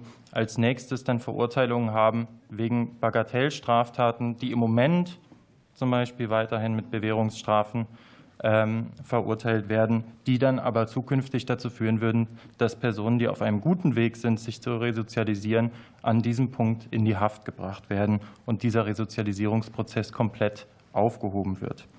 Des Weiteren Gefängnisstrafen, das hat Frau Professorin äh, Dr. Höffler ähm, gerade noch mal gesagt, haben eine deutlich schlechtere Erfolgsquote als die Bewährungsstrafen in Sachen Rückfällen. Und es ist daher gerade kontraproduktiv, gerade diese Kettenbewährungen, bei denen die Gerichte ja jetzt schon alle Einzelfallumstände berücksichtigen, abschaffen zu wollen und die Gefängnisstrafe zur Regel machen zu wollen. Vielen Dank. Dann antwortet Dr. Franke auf eine Frage von Frau Bayram. Ja, vielen Dank. Äh, ja, Frau Bayram hatte ja gerade diese recht äh, martialische Passage aus dem Antrag vorgelesen. Ähm, und da scheint doch auch ein relativ grundsätzliches Missverständnis noch vorzulegen, was Rechtsstaatlichkeit und Demokratie eigentlich auszeichnet. Rechtsstaatlichkeit in Artikel 20 Absatz 3 des Grundgesetzes ist zunächst einmal die Bindung der Exekutive, Regierung und Verwaltung an Recht und Gesetz. Rechtsstaatlichkeit verlangt nicht nach besonders harten Strafen, ansonsten wären äh, auch Staaten Rechtsstaaten, die wir sicherlich nicht als solche bezeichnen würden. Zweitens, in dem Kontext dieser Proteste geht es ja gerade darum, die Regierung dazu anzuhalten, geltendes Recht einzuhalten. Dementsprechend kann man sogar sagen, dass sich die Demonstranten hier in gewissem Umfang jedenfalls für Rechtsstaatlichkeit einsetzen und nicht irgendwie sich gegen den Rechtsstaat wenden. Denn sie verlangen ja einfach nur das, was im Gesetz sozusagen schon festgeschrieben wurde und womit sich der Gesetzgeber und die Regierung auch gebunden haben. Zweitens, außerhalb der demokratischen Ordnung bewegen sich beispielsweise Versammlungen selbstverständlich nicht. Dass das Versammlungsgrundrecht ähm, sozusagen die Demokratie auf die Straße trägt, ist allgemein anerkannt. Und insofern ist das äh, völlig fehl am Platz, hier von einer, äh, davon zu sprechen, dass sich hier die Protestierenden außerhalb der demokratischen Ordnung bewegen würden. Es ist vielmehr ein wichtiger und zentraler Teil der demokratischen Willensbildung, auch und gerade wenn es dann für andere vielleicht unangenehm wird, muss sich eben dieses Recht auf Versammlungsfreiheit bewähren, eben als Teil, als wichtiges Kommunikationsgrundrecht, äh, als Bestandteil äh, der demokratischen Ordnung ist die Versammlungsfreiheit unverzichtbar und sind diese Proteste auch bewegen sich vollkommen äh, in dem Rahmen der Versammlungsfreiheit. Ähm, hinzu kommt ein Punkt, wenn man den Blick ein wenig weitet, ähm, dass sich Demonstranten auch hier vom Ergebnis her im Grunde für Demokratie und demokratische Möglichkeiten einsetzen, indem sie nämlich effektiven Klimaschutz jetzt fordern, anstatt dass dann später nach 2030 oder wann auch immer radikale Maßnahmen kommen müssen, wo eben keine große demokratische Entscheidungsfreiheit mehr besteht, weil sich die Handlungsoptionen so stark verengt haben, dass wirklich nur noch radikale Einschnitte möglich sind. Und insofern ähm, genau, finde ich, ähm, finde ich diese, diese Einordnung im Kontext von Rechtsstaat und Demokratie hier als falsch und auch ähm, schon ein wenig ähm, gefährlich. Vielen Dank. Vielen Dank. Das Wort geht dann an Professor Dr. Fischer. Zwei Fragen von äh, Kollegen Turme und eine von Kollegen Seitz, also maximal sechs Minuten. Ja, herzlichen Dank. Äh, zur ersten Frage äh, nach der Verwerflichkeit. Ähm, es hat ja insbesondere der Vertreter des Weißen Rings schon äh, sehr zutreffend darauf hingewiesen, äh, dass eine Abwägung äh, mit dem Grundrecht aus Artikel 8 Grundgesetz natürlich in allen Fällen eingeht in die Verwerflichkeitsprüfung und man ja ohne eine solche positive Feststellung der Verwerflichkeit gar nicht zu einer Strafbarkeit nach 240 kommt. Insoweit stellt sich die Frage auch im Hinblick jetzt auf die letzte Stellungnahme nochmal, wie weit solche Fernziele da überhaupt Berücksichtigung finden können. Und ich glaube, sie können es bei vernünftiger Betrachtung nicht. Äh, man kann nicht jedes beliebige, in Anführungszeichen beliebige Staatsziel und äh, wohlmeinende Fernziel einstellen in eine, äh, in eine spezifische Abwägung, was dazu führen würde, dass diese, dass diese ähm, äh, besonders wertvollen Fernziele in jedem Fall äh, äh, alle anderen Rechtsgüter verdrängen müssten. Äh, das gilt ja jetzt nicht nur fürs, äh, für die Klimarettung oder Klimasanierung, sondern es gilt beispielsweise nur als Beispiel genommen etwa für die Frage von Krieg und Frieden. Also wenn wir, wenn jeder, der für Krieg und für den Frieden ist, dasselbe macht oder wer für das Kindeswohl ist, dasselbe macht oder für soziale Anliegen dasselbe macht, da haben wir eine Vielzahl von sich teilweise ja auch konkret widersprechenden äh, Fernzielen. Und wenn man die alle in diese Verwerflichkeitsprüfung einbezieht, dann führt das in ein äh, fast durchweg politisch äh, motiviertes Abwägungschaos nach meiner Ansicht. Tatsache ist, äh, glaube ich, dass man das Ziel, auch in Übereinstimmung mit der höchstrichterlichen Rechtsprechung, das Ziel von Blockaden ist nicht die Erringung von Frieden oder von Klimagerechtigkeit, äh, sondern das Ziel ist, möglichst viele Autofahrer oder möglichst viele Verkehrsteilnehmer möglichst lange aufzuhalten, um dadurch irgendetwas zu demonstrieren oder, oder zu erzwingen. Und äh, in diesem Zusammenhang ist natürlich Artikel 8 Grundgesetz äh, zu berücksichtigen, und zwar in, insoweit, als halt sozial adäquate Formen des Protestes und äh, sozial adäquate Umfänge hinzunehmen sind. Äh, es ist, glaube ich, nicht verwerflich, eine Kreuzung äh, äh drei Ampelphasen lang zu blockieren. Es ist aber verwerflich zu sagen, jetzt klebe ich mich so fest, dass 20.000 Autofahrer stundenlang im Stau stehen müssen und zum, äh, ähm, zum Mittel meines Protestes gemacht werden. Zweite Frage, äh, äh, Notwehr gegen, äh, gegen äh, äh Blockierer auch festgeklebte Blockierer im Grundsatz ja. Die, äh, wenn das eine rechtswidrige Gewaltnötigung ist, dann ist es natürlich ein gegenwärtiger rechtswidriger Angriff, gegen den die Notwehr zulässig ist und auch nicht von einer, im Grundsatz auch nicht von einer Verhältnismäßigkeitsabwägung abhängig ist. Äh, aber auch hier muss man natürlich diese äh, Erwägung äh, im Zusammenhang mit der Verwerflichkeit berücksichtigen. Das heißt, es ist jedem Autofahrer, der blockiert wird, äh, anzuraten, außerordentlich vorsichtig zu sein und nicht etwa äh, Eskalationen zu betreiben und damit äh, in wütender, gewaltsamer Weise sogleich gegen solche Blockierer vorzugehen. Im Einzelfall kann das nach meiner Ansicht durchaus gerechtfertigt sein.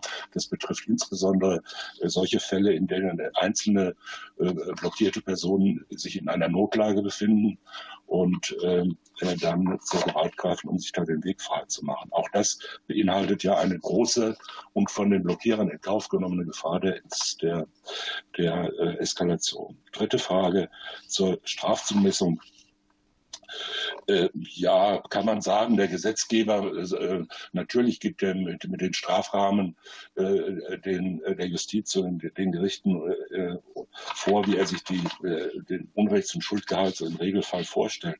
Andererseits hat der Gesetzgeber nicht die Möglichkeit, Einzelfallstrafzumessung vorwegzunehmen und die das bleibt eine Einzelfallsentscheidung nach 46 StGB. Wenn man das überzieht, führt das dazu, auf der einen Seite dazu, dass wieder beispielsweise äh, minderschwere Fälle erforderlich sind, Einführung minderschwerer Fälle erforderlich sein, sind, weitere Abgrenzungsschwierigkeiten, oder es führt zur schlichten Umgehung. Äh, die, die, die Forderung nach höheren Strafen, weil irgendwas nicht genügend bestraft wird oder immer noch äh, Missstände weiter bestehen, ist ja Jahrzehnte alt und führt regelmäßig nicht zu den Erfolgen, die vorher prognostiziert werden. Äh, es führt zur Umgehung beispielsweise durch, durch abweichende Tatbestandsfeststellungen. Es führt zur Umgehung beispielsweise durch Anwendung von 153 und 153a. Ähm, außerdem, ganz allgemein muss man sagen, diese, all diese äh, Argumente, die wir jetzt diskutieren, würden ja auch für alle anderen Fälle gelten. Also man kann ja Klimaprotest auch dadurch ausdrücken, dass man alle Fensterscheiben einer äh, Stadt, einer, einer, einer Fußgängerzone einschlägt, beispielsweise, oder dass man Menschen entführt oder Menschen bedroht. Und da wären die, äh, äh, da wären die Stellungnahmen wahrscheinlich äh, durchaus andere und würden, äh, würden anders gesehen. Also ich meine, will damit sagen, ich rate sehr stark ab, eine maßnahmenorientierte, eine, eine einzelfallsorientierte Maßnahmengesetzgebung äh, durchzuführen. Hinweis etwa der, der Begriff viel Intensivtäter und Wiederholungstäter. Wir haben davon nicht gesprochen, als äh, Corona-Spaziergänger in großer Zahl äh, durch Deutschland marschiert sind und alles blockiert haben, was ihnen in die Quere kam. Und äh, warum man jetzt ausgerechnet bei den, bei den Klimaklebern sagen soll, hier reicht jetzt das Strafrecht nicht mehr aus, das äh, kann ich schwer verstehen. Der, die Gefahr einer willkürlichen Einzelfallsgesetzgebung äh, scheint mir sehr hoch und äh, deshalb rate ich davon ab. Vielen Dank. Ja, vielen Dank. Dann kommen wir jetzt zu äh, Herrn Kohnen mit einer Antwort auf Frage von Frau Bayram. Ja, ähm, das war ja die Frage auch nach den Kettenbewährungen.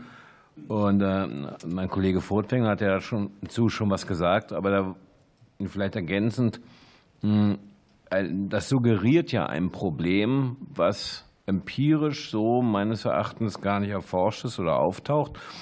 Und mir ist nicht bekannt, äh, dass es irgendwie drei, vier, fünf Bewährungen äh, hier in Serie geben würde. Und wenn man sich das dann anguckt, das stimmt, dass ab und zu, dann sind die Anforderungen hoch, äh, jemand, der unter Bewährung steht, eine weitere Bewährung bekommt, obwohl er in der Bewährungszeit eine Straftat begangen hat. Ähm, eine Kette wird daraus meines Erachtens bei zwei oder drei Gliedern maximal allerdings noch nicht, sondern das, ähm, das ist phänomenologisch kommt dieser Begriff woanders her, nach meiner Kenntnis, nämlich ursprünglich mal aus der Frage, ähm, ob man das europäisch angucken muss, weil man hier tatsächlich in Deutschland nicht mitkriegt, wenn jemand in Frankreich oder in Österreich zu einer Bewährung verurteilt worden ist. Und das war eigentlich der ursprüngliche Ansatz mal. Ähm, meine Vorredner haben auch schon gesagt, das trifft auch zu. Es gibt eine Studie vom äh, Bundesministerium von Justiz und Verbraucherschutz, ich glaube aus 2016 oder 2017 von einem Herrn Jehle, der auch ganz klar sagt, dass die Rückfallgefahr bei äh, vollstreckten Maßnahmen deutlich höher ist als bei Bewährung.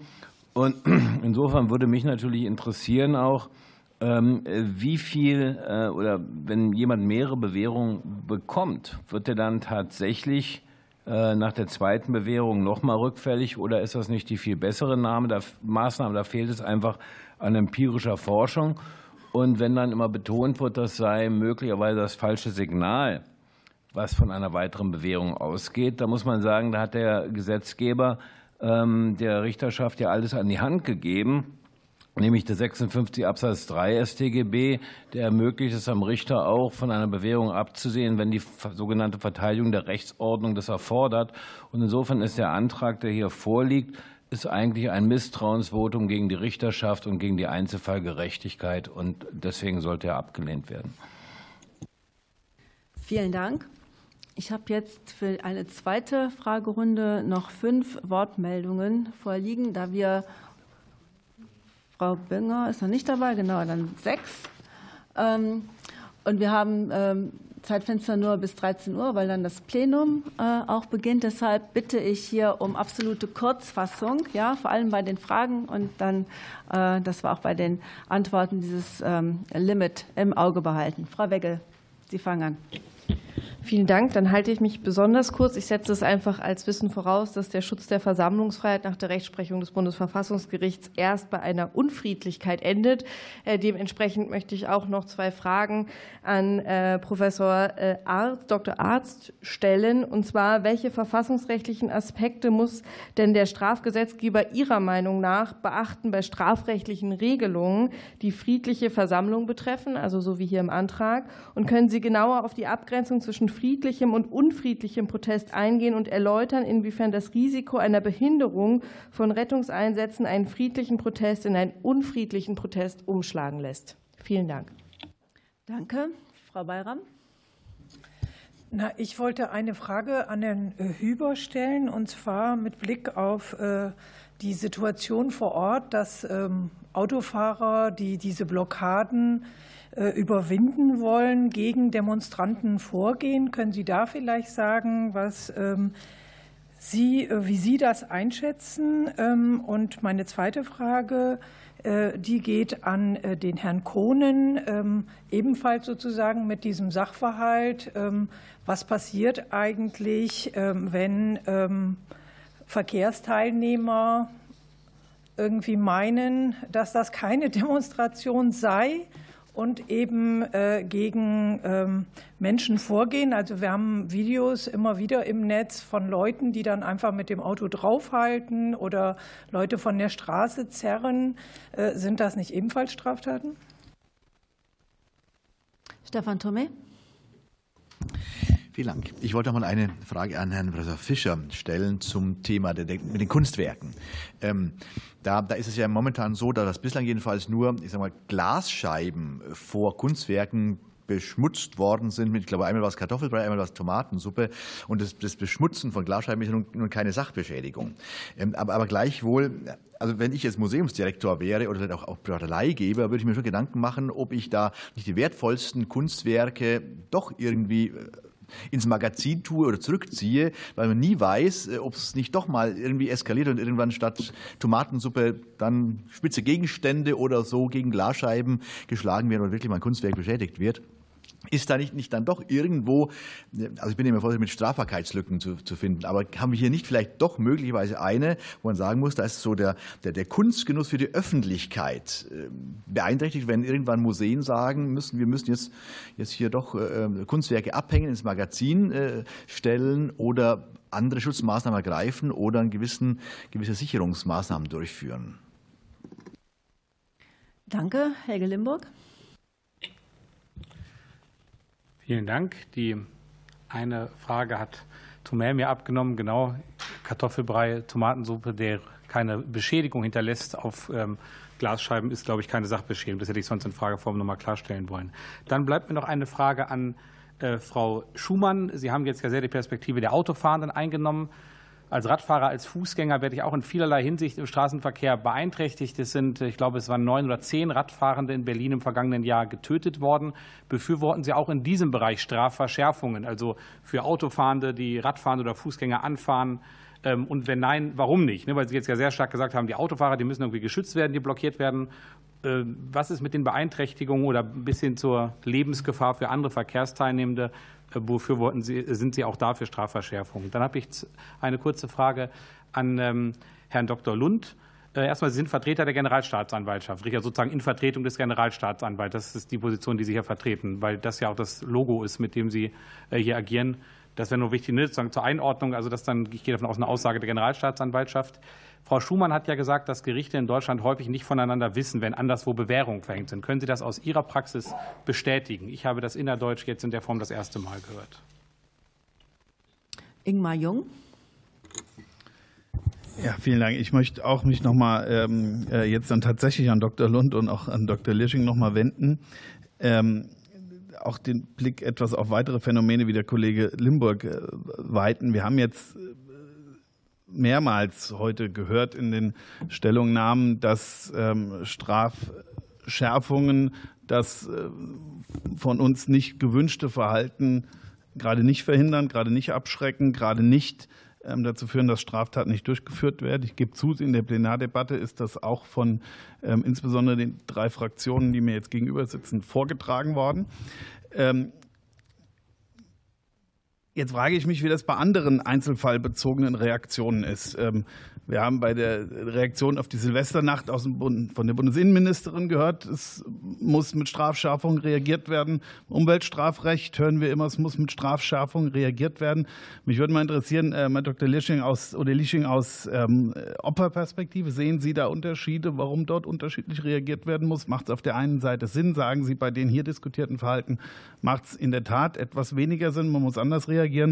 Und allgemein, Herr Dr. Lund, vielleicht auch aus Ihrer Sicht, sehen Sie dort Unterschiede, warum einerseits auf Einzelfälle mit Strafschärfungen reagiert werden kann, sollte, müsste und an anderen Stellen nicht? Letzte auf der Liste der Abgeordneten ist Frau Binger. Ja, vielen Dank. Ich versuche mich ganz kurz zu fassen. Ich habe ähm, eine Frage an Herrn Furtwängler und eine Frage an Frau Professor Dr. Höffler. Ähm, unabhängig von dem juristischen Kokolores, den hier jetzt einige ähm, Sachverständige auch bescheinigt haben und das Fehlen jeglicher Grundlage für eine objektive Bewertung dessen, was in dem Antrag steht, hat aber Frau Höffler eine sehr interessante Anmerkung gemacht, ob man nicht mal auch prüfen müsste, klimaschädliches Verhalten zu sanktionieren, beziehungsweise da strafrechtlich mehr äh, Augenmerk drauf zu legen. Vielleicht können Sie das so kon konkretisieren, was Sie damit gemeint haben. Und dann noch eine Frage an Herrn Furtwängler. Ähm, Äh, warum widerspricht es denn dem Grundsatz der Gewaltenteilung mit einem Sonderstrafrecht? Das wurde jetzt ja hier auch schon mehrfach ähm, so bezeichnet. Ein Sonderstrafrecht für Klimaproteste, äh, diese im Verhältnis härter zu bestrafen. Und könnten Sie den Antragstellern noch mal erläutern, also den Herren jetzt auf der anderen Seite, äh, die uns gegenüber sitzen, ähm, welche Rolle hier der Paragraph 46 StGB in der Abwägung der Strafe für jeden Einzelfall ähm, spielt und gerade auch eine Pauschale, äh, auch für eine ähm, Pauschal für eine Gruppierung spielt. Vielen Dank. Dankeschön. Wir haben also jetzt die Antwortrunde, die wiederum beginnt bei Professor Dr. Arzt. Und äh, Sie haben zwei Fragen gestellt von Frau Wegge. Ja, vielen Dank. Ähm, ich glaube, in dem ganzen, äh, in dem Antrag steckt ein Konzept einer Umkehrung der Idee von Rechtsstaat. Diese Umkehrung äh, liegt aus meiner Sicht darin, dass wir nicht mehr über eine Rule of Law, sondern über die Rule by Law sprechen. Das kommt sehr klar raus, wenn es hier heißt, wir brauchen eine konsequente Antwort des Rechtsstaats auf immer weiter steigende Radikalisierung. Ähm, das zieht sich durch das ganze Papier, es zieht sich äh, durch die Frage radikaler und aggressiver Protesten. Dann bin ich bei der ersten Frage von äh, Frau Wegge. Sie fragt sozusagen, welche verfassungsrechtlichen Aspekte muss der Strafgesetzgeber hier beachten? Das ist natürlich erstmal abstrakt sozusagen relativ einfach zu beantworten. Er muss den Artikel 8 äh, hinreichend äh, beachten. Und äh, der Antrag kommt hier unter Römisch 2 Arabisch 2 mit Blick auf den 240 tut er das schon nicht mehr, wenn offenbar als Regelbeispiel die Blockade einer Straße bereits strafrechtlich bewährt werden soll, weil wir, glaube ich, heute gehört haben, dass die Blockade einer Straße je nach Ausmaß, Umfang, Dauer und Ähnliches unterschiedlich bewertet werden muss. Und sie muss auf jeden Fall immer auch verfassungsrechtlich entsprechend hinreichend bewertet werden. Das ist die Aufgabe des Gesetzgebers auf der einen Seite. Entschuldigung, es ist aber auch natürlich hinterher die Aufgabe der äh, Gerichte, die nicht immer äh, gelingt, wie wir dann später in Verfahren äh, vor dem Bundesverfassungsgericht ähm, erfahren. Es wurde weiter gefragt nach der Unterscheidung Friedlichkeit und Unfriedlichkeit bei Behinderung. Und ich glaube, der Antrag äh, äh, ist mit seinem Wording, wo es um radikalen und aggressiven Protest äh, geht, gerade darauf gerichtet, diese Differenzierung zwischen friedlichem und unfriedlichem Protest zu verschieben, dahin, dass radikaler Protest tendenziell als unfriedlicher Protest bezeichnet wird, dass aggressiver Protest tendenziell als unfriedlicher Protest bezeichnet werden soll und dann auch entsprechend strafrechtlich eingeordnet werden soll.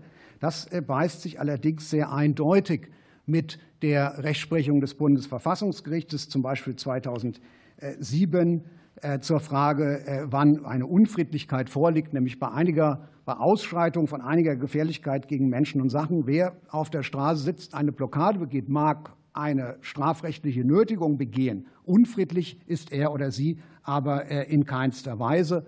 Und eine Aggressivität steckt genau in diesem passiven Dasetzen und sich ankleben, was ja gerade jede Aggressivität letztendlich verhindert sogar, auch, liegt auch nicht vor. Also natürlich muss der Gesetzgeber bewerten, wie weit er hier die Grenzen äh, äh, zieht, wo genau er die Grenzen zieht unter Berücksichtigung des Artikel 8. Hier liegt aber aus meiner Sicht im Antrag eine völlige Verkehrung vor und ein bewusster Versuch, radikalen, aggressiven Protest, der von Artikel 8 geschützt ist, in die Zone der strafrechtlichen der Strafbarkeit äh, zu verschieben. Dankeschön. Danke auch. Herr Kohn. Ja, mich war die Frage gerichtet, was äh, passiert mit den Verkehrsteilnehmern, die sich in Anführungszeichen wehren gegen diese Klimakleber. Sind das nicht auch Straftaten? Ähm, also tatbestandlich, wenn ich da an jemandem rumreiße ähm, oder ihn auch nur wegschubse, dann ist das erstmal der objektive Tatbestand der Nötigung. Dann taucht die Frage auf, kann das gerechtfertigt sein durch Notwehr? Das hat Professor Fischer ja auch angesprochen, dass das im Einzelfall möglicherweise der Fall sein kann. Ähm, ich wäre da generell äh, deutlich vorsichtiger noch, und das liegt an der Rechtsprechung auch des Bundesverfassungsgerichts. Man muss sich ja vor Augen führen, dass die Nötigung nach der Rechtsprechung des Bundesverfassungsgerichts, modifiziert durch den Bundesgerichtshof, gar nicht denjenigen betrifft, eine strafbare Nötigung, der in der ersten Reihe vor solchen aufgeklebten Menschen steht. Das ist ja die sogenannte zweite Reihe Rechtsprechung, dass sich da erst die Gewalt auswirkt. So, wenn man dem Bürger jetzt irgendwas an die Hand geben will, dann würde das ja bedeuten, dass derjenige, der in der ersten Reihe steht, der dürfte sich jetzt nicht an diesem Klimakleber vergreifen. Der in der zweiten Reihe, der dagegen blockiert ist durch den der davor steht, also mittelbar, der hätte möglicherweise da irgendwelche Rechte. Und insofern meine ich, ähm, dass Menschen, die die Klimakleber angreifen, die machen sich tatbestandlich erstmal mutmaßlich strafbar. Ähm, auf der Rechtfertigungsebene wird es häufig regelmäßig dünn werden. Ähm, diese Proteste sind ja, soweit ich das beobachtet habe, von Anfang an eigentlich mit Polizei begleitet oder ist ja nicht fernab. Und insofern ist auch die Frage da der Erforderlichkeit, wenn die Polizei schon versucht, das zu beseitigen, ähm, steht im Raum außerdem die Frage, ob man nicht doch irgendwie vorbeikommen kann. Also äh, da noch die, die, die Frage der Leute, die so eine Art ähm, Notwehr meinen zu begehen, Selbstjustiz zu begehen, kann man eigentlich nur dringend, dringend von abraten, anders als ähm, das manche Stimmen der Presse auch aus dem wissenschaftlichen Bereich mal vorgeschlagen haben. Danke, Herr Fischer. Sie haben noch einmal eine Frage von Herrn Turmel gestellt bekommen ja. und können Sie jetzt gerne beantworten. Ja, also äh, völlig zutreffend natürlich, die, bei diesen äh, Kunstwerkangriffen ist in der Regel äh, der Tatbestand des, äh, des, der Sachbeschädigung nicht äh, vollendet. Wobei man möglicherweise beim Ankleben an solche wertvollen Rahmen könnte man natürlich darüber nachdenken. Der Versuch wäre ja strafbar, aber da ist nach meiner Ansicht der Vorsatz häufig äh, fraglich. Glasscheiben, die vor solchen Kunstwerken hängen, sind ja gerade dazu da, solche und ähnliche Angriffe zu vermeiden. Insoweit ist das ähm, und sind ja auch Beschädigungen solcher äh, äh, Kunstwerke in öffentlichen Ausstellungen sind ja gerade äh, Ratio Legis des Paragraph 304. Das heißt, es ist ja alles schon eingepreist, äh, was wir da jetzt äh, zusätzlich noch ähm, bestrafen sollen. Äh, und ähm, Wobei man sagen muss, dass diese Angriffe auf Kunstwerke oder Beschmutzung von Scheiben von Kunstwerken nach meiner Ansicht äh, äh, geradezu besonders sinnlos sind, äh, um diesen Klimaprotest äh, zu äußern. Deshalb wäre es ein leichtes, äh, die Zielrichtung einfach zu ändern. Also wenn man jetzt äh, an die Bilder nicht mehr rankommt, dann wirft man halt auf irgendwas anderes. Ich denke, dass äh, wie ich vorhin schon ausgeführt habe, dass auch eine Abgrenzung zwischen den bedeutenden und den besonders bedeutenden Kunstwerken kaum möglich ist. Prävention natürlich ist äh, denkbar durch Wegräumen oder weitere, äh, weitere Sperren in Museen. Das ist aber eine Einzelfallsentscheidung. Ähm, ich glaube, dass eine, eine weitere strafrechtliche Sicherung oder sagen wir mal eine, eine repressive Bestrafung des Entzugs von Kunstgenuss äh, nicht äh, verhältnismäßig wäre und auch nicht sinnvoll in der Praxis umsetzbar. Danke sehr. Ähm, Herr Furtwängler, Sie sind noch mal von Frau Bünger gefragt worden. Ja, also ähm, Paragraph 46 Strafgesetzbuch gibt ja den Gerichten heutzutage schon an die Hand, dass die Gerichte, soweit sie überhaupt bei diesen Aktionen zu einer Strafbarkeit kommen, die Strafhöhe, die Strafzumessung anhand aller Umstände des Einzelfalls, sowohl auf die Tat bezogen wie auch auf die handelnde Person bezogen vornehmen. Das heißt, auch mit einzubeziehen, welche Rechtsgüter beeinträchtigt sind, wie schwer diese beeinträchtigt sind, wie der bisherige Lebenslauf der Person ausgesehen hat und wie der Kollege Kohnen auch vorhin schon ausgeführt hat, durchaus auch die Motivation des Handelns, die in den hiesigen Fällen durch die Gerichte durchgehend als strafmildernd berücksichtigt wird. Das bedeutet, die Strafgerichte haben heutzutage schon in der Hand, den kompletten Strafrahmen, zum Beispiel des Paragraph 240, auszufüllen. Und sie haben sich entschieden, daran will ich das Problem der Gewaltenteilung in dem konkreten ähm, Antrag festmachen, in den Fällen, in denen es zu einer Verurteilung kam, niedrige Geldstrafen auszusprechen. Teilweise, Herr Dr. Lund hatte das zitiert, ähm, das Amtsgericht Wiesbaden, ähm, was nur eine Verwarnung mit Strafvorbehalt ausgesprochen hat. Also sich allesamt am untersten Rahmen dieses Strafrahmens, den 240 StGB vorgibt, zu bewegen. Die Gerichte hätten auch heute schon die Möglichkeit, im Rahmen des besonders schweren Falls der Nötigung eine höhere Strafe auszusprechen, wenn sie von einer besonderen Gefährlichkeit ausgehen würden, wenn sie von einer besonderen Niederträchtigkeit der Handlung ausgehen würden. Dagegen haben sich alle Gerichte entschieden. Und daher kann man das meiner Meinung nach nicht anders verstehen als einen Eingriff in die Rechtsprechung, wenn nun der Gesetzgeber sich entschließen würde, die Mindeststrafe auf drei Monate Freiheitsstrafe hochzusetzen und somit überall den Bereich, in dem sämtliche Urteile, die zu diesem Phänomenbereich ergangen sind, liegen. Und das ausgerechnet bei eben Handlungen, die besonders grundrechtlich geschützt sind und die einen Verfassungsauftrag oder den Staat ermahnen, sich an die Verfassung zu halten. Danke. Frau Dr. Höffler, Frage von Frau Becker. Ja, vielen Dank. Äh, die Frage nach der Strafbarkeit von klimaschädlichem Verhalten ist äh, sehr mehrdimensional, denn wir haben hier eigentlich ein globales Problem. Wenn wir den ganz großen Wurf machen würden, dann müssen wir über kurz oder lang wahrscheinlich schon über ein Klimavölkerstrafrecht nachdenken. Aber ich habe es erstmal wirklich bescheiden für unsere nationale Rechtsordnung äh, gemeint, dass man eben ähm, analog zum Umweltstrafrecht ein verwaltungsaccessorisches Klimastrafrecht schafft, wo man eben schaut, welche Großemittenten verletzen verwaltungsrechtliche Pflichten und das stellt man unter Strafe. Und das ist erstmal eine Herausforderung äh, genug. Es gibt dazu einen ersten Regelungsvorschlag von Frisch schon vor längerer Zeit und an meinem Lehrstuhl wurde dazu gerade eine Doktorarbeit geschrieben.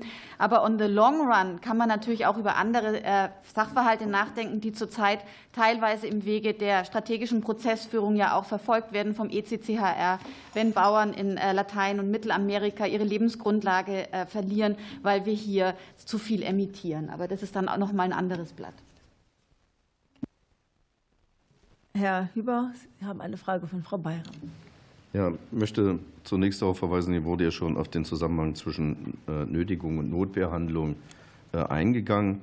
Äh, man muss dabei bedenken, Frau Bayram, bei den Versammlungen, über die wir hier sprechen, gibt es in der Regel eben das nicht, was wir von normalen Versammlungen kennen. Es gibt keine Ordner, es gibt keinen Versammlungsleiter, die Polizeikräfte haben keinerlei Möglichkeiten, Absprachen zu treffen, zum Beispiel über Rettungswege, über Exit-Strategien. Wer äh, als Bürger dort im Stau steht und hat die Mutter, die zur Dialyse muss, auf dem Beifahrersitz sitzen, der hat ein ganz anderes Problem aus solche Demonstrationen und der will dort raus. So, für die Einsatzkräfte ist es eine schwierige Situation, äh, dort auszubalancieren. Da bin ich auch stolz auf meine Kolleginnen und Kollegen, dass sie es bisher so gut hinbekommen haben. Das muss man auch mal, auch mal deutlich sagen. Es geht äh, hier aber auch nicht nur um Straftaten im Zusammenhang mit Versammlungen. Das will ich auch deutlich sagen. Dort, wo Aktionen in nicht öffentlichen Bereichen stattfinden, Nötigung, sind wir nicht mehr im Versammlungsrecht unbedingt. Ja? Äh, und die Frage im Kern richtet sich ja auch auf die Akzeptanz. Ja, die Umfragen sagen, die Mehrheit in der Bevölkerung äh, ist mit diesen Klimaklebeaktionen überhaupt nicht einverstanden. Das macht es natürlich in der Einsatzsituation noch schwieriger. Äh, nicht, weil das Ziel nicht akzeptiert wird, sondern weil die Methoden, Straftaten zu begehen und den Bürger dafür in Haftung zu nehmen, nicht akzeptiert wird. Und man muss auch ganz offen ansprechen, äh, an wen wendet sich denn der betroffene Bürger im Schadenersatzsinne? Weil, er, weil sein Flug verfällt, weil sein Bahnticket verfällt. An wen wendet er sich? Gibt es einen Staatshaftungsfonds, wo der Staat sozusagen dem Bürger den Schadenersatzanspruch gegen die Täter abnimmt oder nicht? Oder sind sozusagen 2000 Fluggäste, die äh, jetzt Geschädigte sind, sozusagen auf ihr kleines individuelles Zivilklagerecht angewiesen. Das ist äh, eine Dimension, die muss man mit bedenken, wenn man dies als gesellschaftlichen Diskurs verstehen will und eben nicht nur als Strafrechtsdiskussion. Ähm, in der Einsatzsituation, sage ich nochmal, ist es schwierig, ähm, eben es nicht zu Körperverletzungsdelikten, ob mit oder ohne Rechtfertigungsgründe, kommen zu lassen. Ähm, und wir würden uns wünschen, dass die Organisatoren und ich sage mal auch diejenigen, die die Straftatbegehung als Vorsatz planen, ausarbeiten und andere dorthin schicken, die Taten begehen zu lassen, wenn die sich auf mehr Kooperation, mehr Kommunikation auch mit den Sicherheitsbehörden einließen, um eben Eskalation, auch Auseinandersetzungen zwischen Bürgern und Demonstranten zu verhindern. So. Bisher gibt es dafür keine Kommunikationsplattform. Das ist auch an die Adresse der Organisatoren dieser Proteste zu richten. Man kann sich da nicht nur zurücklehnen und sagen, wir haben die Edelmotive äh, und wir sind da sakrosankt, sondern man muss sich da auch insgesamt in der Gesellschaft an Spielregeln halten und Mindeststandards Absprache, Rettungswege etc. vereinbaren zu können. Das ist unser Anspruch als Polizeibeschäftigte auch an diejenigen, die ihr demokratisches Versammlungsrecht wahrnehmen wollen. Vielen Dank. Ähm, Herr Jung hat Herrn Dr. Lisching gefragt. Ja, die Frage, Herr Jung, zielt ja auf die Frage der Strafschärfung, der Wirkung der Strafschärfung auch aus Sicht der Opfer ab. Ähm, grundsätzlich muss man sagen, dass, äh, ohne jetzt in die einzelnen Strafzweckdiskussionen eintauchen zu wollen, die Abschreckungen, die Generalprävention natürlich legitimer Strafzweck äh, sind und das auch grundsätzlich funktioniert. Andererseits äh, ist es natürlich auch so, dass wir wissen, dass kein Straftäter vorher ins StGB schaut und überlegt, bevor die Straftat begeht, ist denn jetzt die Mindeststrafe auf drei Monate hochgesetzt worden und sehe ich deshalb von der Straftat ab. Das ist ähm, natürlich äh, klar und zu konstatieren. Ähm, aber das gilt übrigens besonders für Gewissens- und Überzeugungstäter, die Fernziele verfolgen und vor diesem Hintergrund ohnehin Strafdrohungen weniger fürchten als andere. Aber eine Strafschärfung kann auch eine Signalwirkung entfalten, richtet sich nicht nur an die potenziellen Straftäter, sondern auch an die Gesellschaft. Nicht umsonst ist ja darauf hingewiesen worden, dass die Bundesinnenministerin für das Stellen von Hinterhalten ein, eine Mindeststrafe von einem Jahr, also einen Verbrechenstatbestand, gefordert hat und hat da auch auf eine Signalwirkung abgestellt. Äh, und es gibt auch noch andere legitime Strafzwecke, insbesondere aus Sicht von Kriminalitätsopfern, muss auch ein angemessener Schuldausgleich erfolgen und nur der führt dann auch zu Rechtsfrieden. Dr. Lund, Sie wissen schon, Sie haben das Wort. Fragen ja. von äh, Herrn Limburg und Herrn Jung. Ja, vielen Dank, Frau Vorsitzende. Äh, Herr Abgeordneter Limburg, zu Ihren äh, Fragen. Also zunächst zu meiner Rolle. Ähm, ich bin nicht als äh, Vertreter der ähm, Generalstaatsanwaltschaft hierhin entsandt worden. Ich gebe eine eigene sachverständige Einschätzung ab. Gleichwohl fließen natürlich meine Erfahrungen aus der praktischen Arbeit bei der Generalstaatsanwaltschaft damit ein. Und ich bin nicht als Privatperson hier, weshalb ich dann auch den Briefkopf gewählt habe, aber in der Differenzierung nicht im Auftrag gezeichnet habe, sondern eben im eigenen Namen unterschrieben habe bei der Stellungnahme. Inhaltlich zu ähm, der Frage, ob Gerichte und Staatsanwaltschaften unter Umständen nicht ähm, wissen, dass jemand unter laufender Bewährung steht.